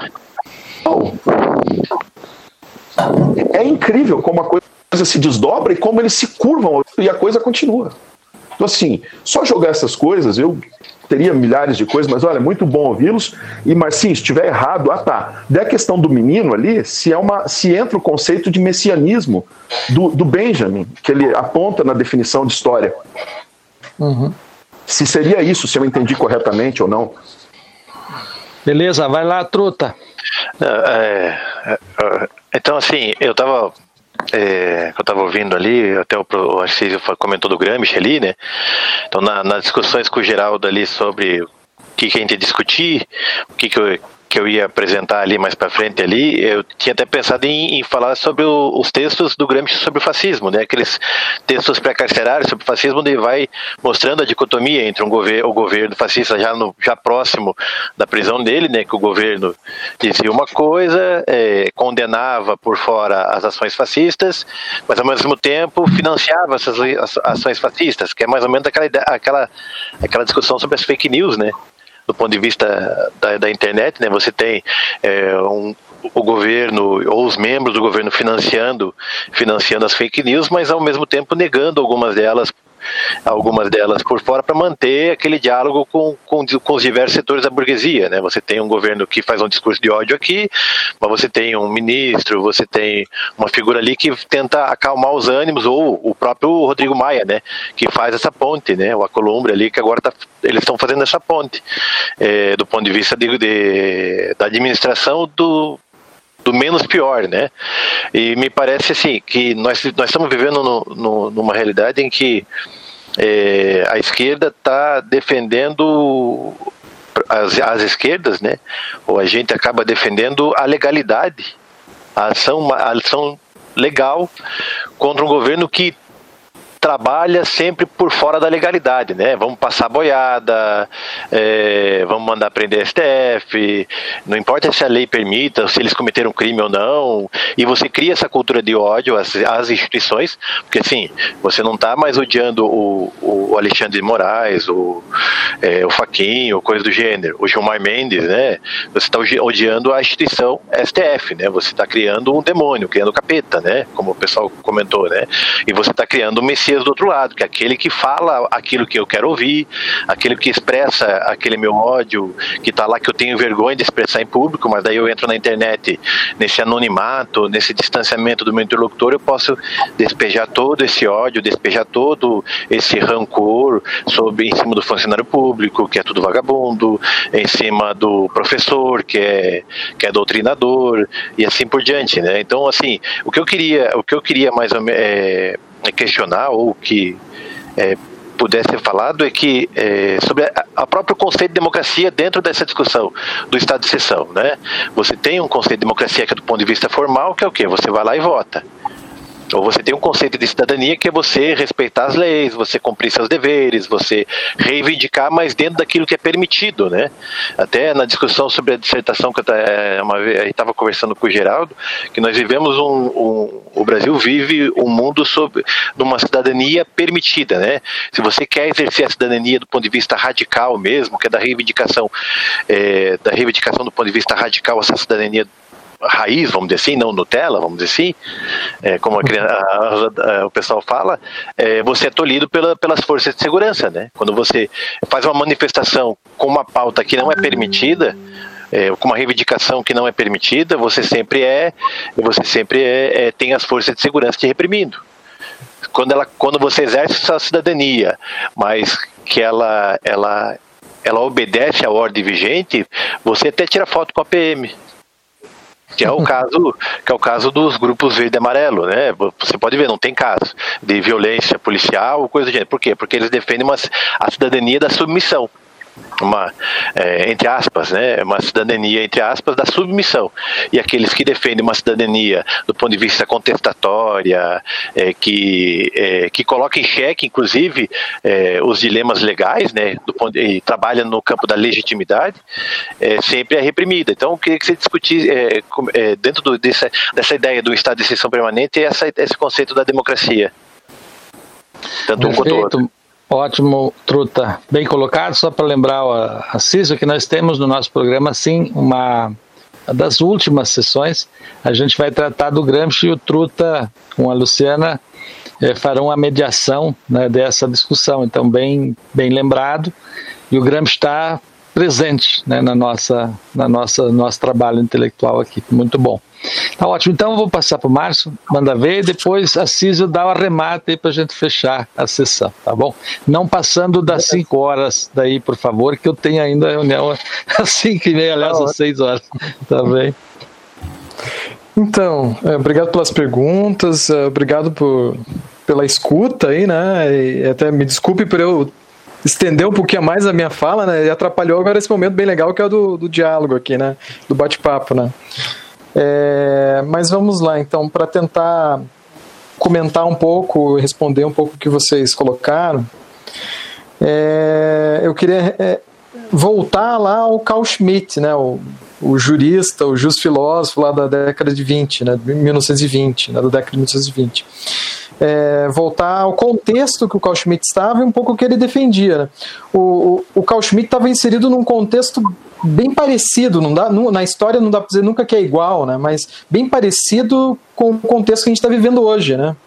A República de Weimar, né, esse período que, que se estabeleceu lá, um período período republicano, democrático, uma também, assim como o Assísio mencionou, a Constituição Cidadã, que de 88 no Brasil, muitos colocam a, a Constituição da República de Weimar como uma das mais democráticas e avançadas e progressistas da história também, né? Uh, mas foi um período que foi assolado por uma grave crise econômica, tal qual, como a gente, uh, escândalos de corrupção, Uh, e daí o extremismo, né? o extremismo à esquerda, o extremismo à direita, né? e a rápida militarização da população. Né? Também teve o, a grande líder da esquerda, né? a Rosa Luxemburgo, foi assassinada, semelhante aqui também a história da Marielle, né? Uma, uma, ativista de direitos humanos de esquerda foi assassinada. Então o, cenário é muito parecido com o que nós temos no Brasil. Né? É, e, e o, Carl Schmitt é um camarada que foi muito frio nas análises. É, ele não foi tão passional, ele foi frio. É, ele observou que ele era também um, um cara crítico, radical da democracia burguesa, liberal. É, o Carl Schmitt era um crítico da democracia burguesa liberal. Né? Crítico da, da, até do da forma como o parlamento se organizou, e é, tal qual o nosso Congresso, o parlamento da época também era um, um parlamento, vamos dizer assim, meio banana, né, que não, não encarava a, a crise social, política, é, econômica é, que a Alemanha estava passando na época, o Congresso não tomava iniciativa, né, como o Rodrigo Maia, né, que a gente falou do Rodrigo Maia. Né. É, e, e o, o, Carl Schmitt então, vai construir essa noção de, de soberania, né? É, atrelada à noção de decisão. Né? É soberano o camarada que decide, e decide principalmente sobre a suspensão ou não é, das leis, sobre o estado de exceção o estado de direito. É, até é curioso, né? o, o Truta falou aqui da, da, de tornar tornar inimigo, né? Várias, vários grupos da sociedade tornar inimigo. O Assis também comentou sobre isso, né? É, o Carl Schmitt também é um, teórico dessa noção de que política se trata da, da definição de anim, é, amigos e inimigos, né? E no processo de decisão sobre a exceção também está a decisão sobre quem é meu inimigo e quem é meu, meu amigo, meu aliado, né? Quem está no meu bando e quem deve ser abandonado, tirado do bando, né? É, mas mas uh, o Carl Schmitt ele apostou de que essa soberania deveria ser colocada na mão de um cara só, do Führer. Né? Por isso que ele vai se tornar daí, o jurista do, do nazismo. Ele, ele pensou, para resolver esse problema causado pela, democra pela democracia burguesa, uh, liberal, né, essa grave crise, precisamos de uma mão forte com capacidade decisória forte. Uh, essa foi a escolha, né, a aposta do, do Schmitt. Uh, mais tarde, até nos anos 50, ele vai ter uma meia-culpa, ele vai fazer um pouco a autocrítica do, do erro, né, aquele, da aposta. Né. Eu continuaria com o processo da, da, da, da a, avaliação do Carl Schmitt, eu continuaria. Só que eu faria outra aposta. É uma aposta meio utópica ainda, mas é uma aposta. Né? É a aposta em alargar a soberania. Ao invés de apostar na, na, na, na instância é que a gente não, na, segundo o Carl Schmitt, a gente não tem como fugir é, em qualquer estado de direito, não tem como fugir dessa dimensão da decisão política. A gente pode ter o melhor sistema de leis, a melhor constituição, como era Weimar, mas tudo vai depender de decisão. É, então, e isso é um papel do soberano decidir, né? A minha aposta, uma aposta utópica, é a, a, ideia de construção, é uma construção lenta, difícil, de muita luta, de muito esforço, é a construção da soberania popular. É, aí eu vejo os diferentes movimentos é, sociais, os movimentos reivindicatórios de direitos humanos, os movimentos ligados à educação pública, ao SUS, como formas de alargar a soberania, ou de, para usar o termo do Gramsci, né, de construir uma nova forma, uma outra hegemonia, né, uma outra ou uma contra-hegemonia, né, como diz ali o Boaventura, né, direitos humanos contra-hegemônicos. Né? Então, a, a, minha aposta seria nessa, uh, nessa construção lenta, dura, de muita luta, muito esforço, uh, de uma, uma forma de soberania mais popular. É curioso que a gente falou da Dilma aqui, do golpe né, que ela teve, né? Que pouco antes do golpe ela, ela tentou estender essa hegemonia, né? ela, ela deu um poder maior para todos os conselhos que, que ajudam a, a, organizar políticas públicas do país, ela deu um poder maior, né? É, ela foi criticada de, de maoísta, de comunista, de e isso até ajudou a engrossar o discurso contra ela, que ajudou a derrubar ela, né? Então é, é, é se vê que é um trabalho muito árduo, difícil, angustiante, né? De, de, de construção de um tipo de soberania popular. É, o Assísio mencionou as SEBs, né? É, é, era um tipo de construção soberania popular, de um tipo de democracia diferente, né? É possível aí, alguns exercícios, experiências democráticas populares que a gente teve pelo país nos anos 80, 90, mesmo nos anos 2000, né? Acho que a gente tem que voltar a apostar mais nisso, né? É, voltar a olhar a base. É um trabalho muito longo, demorado, né? Uh, e, esse trabalho é um trabalho também, ao meu ver, é, é de, de, é, de, escovar, vamos dizer assim, as políticas públicas a contrapelo, né? Não é escovar a história, vamos escovar as políticas públicas a contrapelo. É mostrar a dimensão burguesa, conservadora, é mostrar os perigos, os autoritarismos, denunciar, lutar, protestar uh, em, em, todas as esferas. E, e não talvez recolher a, a bandeira e, e, não, não mais participar, né? É, ou também eu, eu, eu tenho, sei lá, eu tenho, tenho uns colegas, né, eu discuto muito com eles isso, né, com eles isso, né? É, eles acreditam, então, tem, tem, um colega que falou, ah, comentando aquela frase do, do Eduardo Bolsonaro, né? De basta um jipe, um sujeito lá para fechar o Congresso, né? Ou para vamos fechar o STF, né, essas manifestações aí pedindo isso, fim do STF, esse camarada falou, vamos apostar, vamos dobrar a aposta, vamos fazer isso mesmo. Essa estrutura é toda burguesa, essa estrutura é toda é, carregada de, de, de, exceções em relação à população mais fragilizada, vamos derrubar, vamos acabar com isso tudo mesmo, né? Daí a gente tenta reconstruir de uma outra maneira, uh, de uma forma mais adequada, condizente com. Eu tenho medo disso, então eu tenho medo disso, né? eu tenho receio, porque assim como é, é, é, tudo que tem é, é, é muito burguês, carregado de exceção, né? de barbárie, essa palavra estava faltando, né? de barbárie, ela é ainda assim um patrimônio da cultura. Ah, então, é, assim eu penso. A pergunta do Márcio sobre o messianismo, né? É, confesso que nós podemos conversar melhor, assim, desdobrar melhor o assunto do messianismo do Benjamin, que ele é mais complexo, né? Mas só para alertar, né, o messianismo do Benjamin, até eu coloquei num dos slides lá o termo messianismo, né? O messianismo do Benjamin é, é, é um messianismo sem Messias. Não é ficar esperando um salvador da pátria mas é ficar uh, uh, nesse trabalho, essa tarefa histórica, de tentar encontrar um momento messiânico, um tempo messiânico de transformação das coisas. Daí tem uma passagem do Benjamin, para encerrar o meu comentário, teria várias, várias coisas que eu gostaria de falar das perguntas, mas para não alongar mais.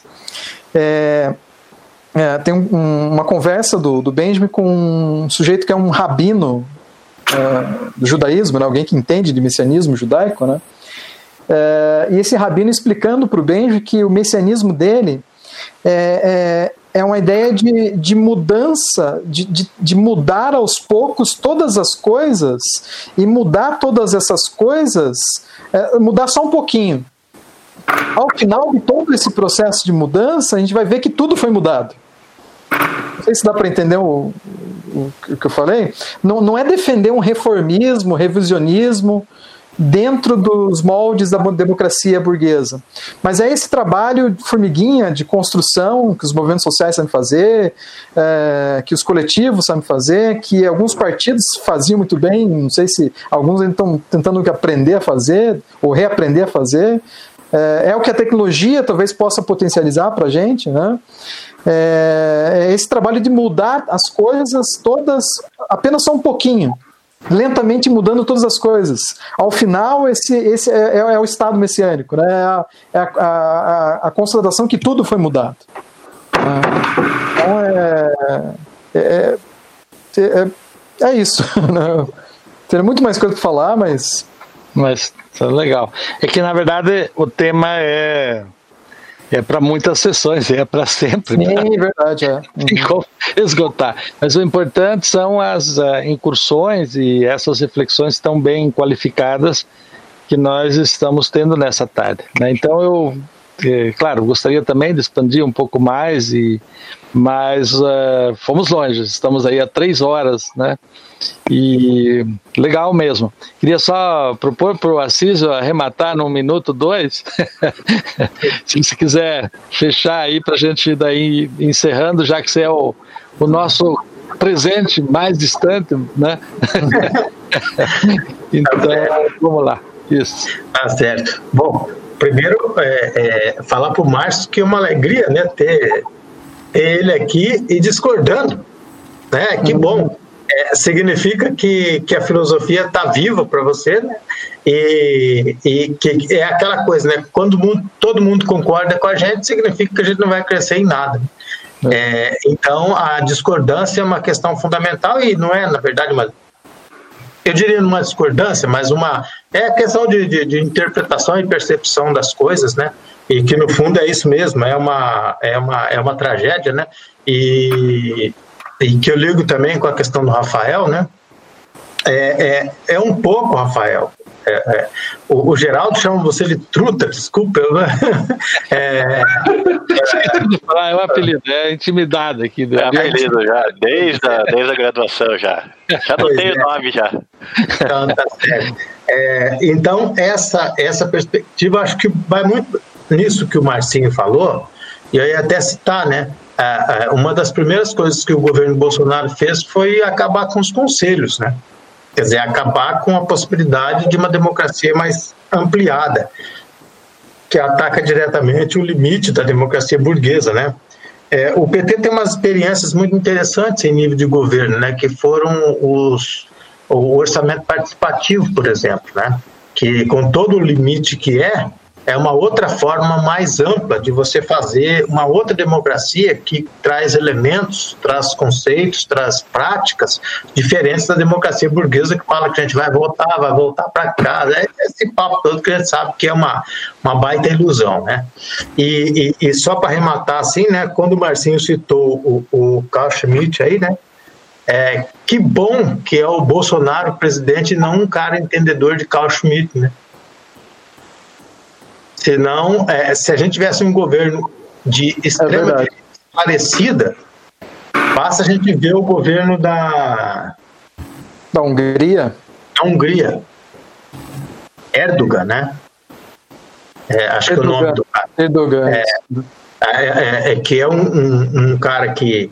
É, ele é tão esclarecido que ele não gosta do Bolsonaro embora ele seja de extrema direita, né? E como ele está controlando a sociedade de lá, a mídia e tudo, né? Bom, muitas coisas é isso mesmo. Todos nós podemos falar aqui, né? Eu fico sempre à disposição, o Geraldo sabe, e, e a alegria que é para os trabalhos daí, né? Para estar de novo com a turma do Paraná, né? Como vocês sabem, eu sou um paranaense do interior paranaense, né? Ali de perto de Londrina, do Norte Velho, de Santo Antônio da Platina, do iluminismo paranaense, do Norte Paranaense.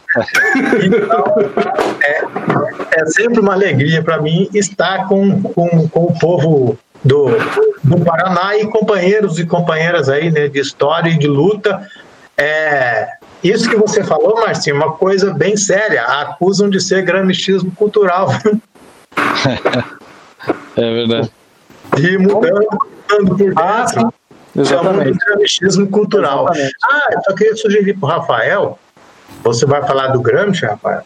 É, se você tiver interesse, tem um, um, um, camarada aí que, que é, é, é companheiro de lutas aí, é, que ele tem, tem um curso de Gramsci bem, bem longo, assim, que você vai precisar de um certo tempo para ver, mas está no YouTube.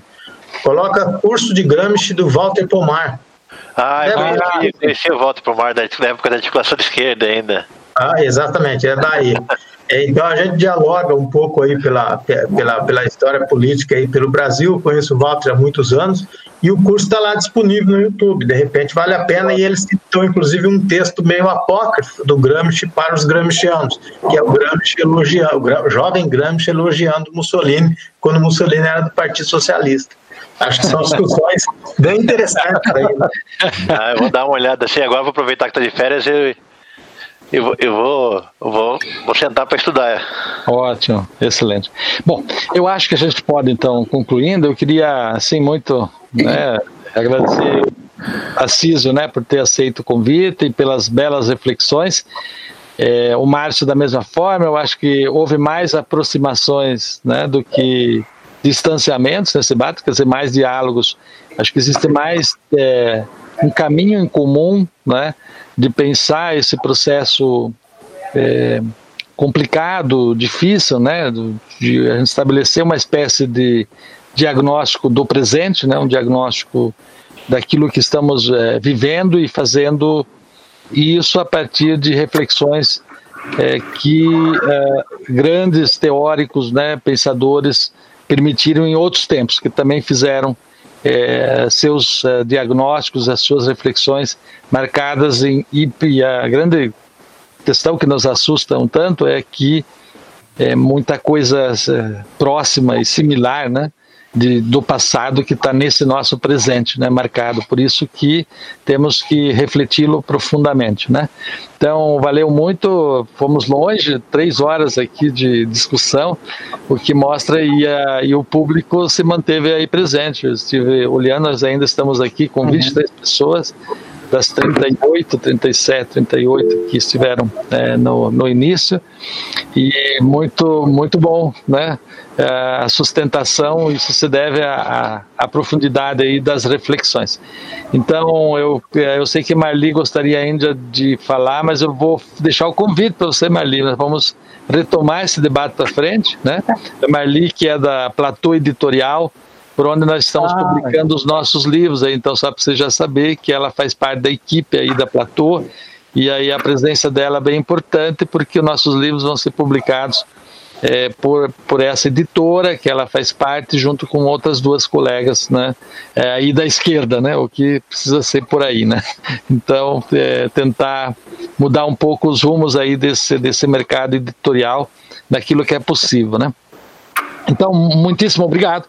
Foi muito bom ouvi-los e apreciar aí as, as reflexões que foram excelentes e nós vamos retomar. Eu dizer para o Ciso, depois eu vou mandar para ti um podcast dessa, dessa nossa sessão. É claro, né, o Paulo costuma editar e, portanto, ele vai cortar é, para deixar vamos dizer assim, é, dentro de um, de um, tempo razoável né, para o público e a, o hiperbólico que, que o Márcio também participa, que na verdade a atividade que a Rádio Camélia com o Paulo Dias e o hiperbólico com Marcos, Márcio e, e Douglas né, é, fazem, né? Então, é uma atividade aí conjunta. Então, nós teremos esses é, podcasts estão no, no, estarão no, no os anteriores já estão lá, dos dois encontros, e teve bem importante se o Assiso quiser ouvir uma parte do podcast do primeiro, foi justamente sobre a saúde mental e física, se quiser recomendar lá para o teu pessoal, que foi a... Rádio Camélia está no ar 24 horas. Participem!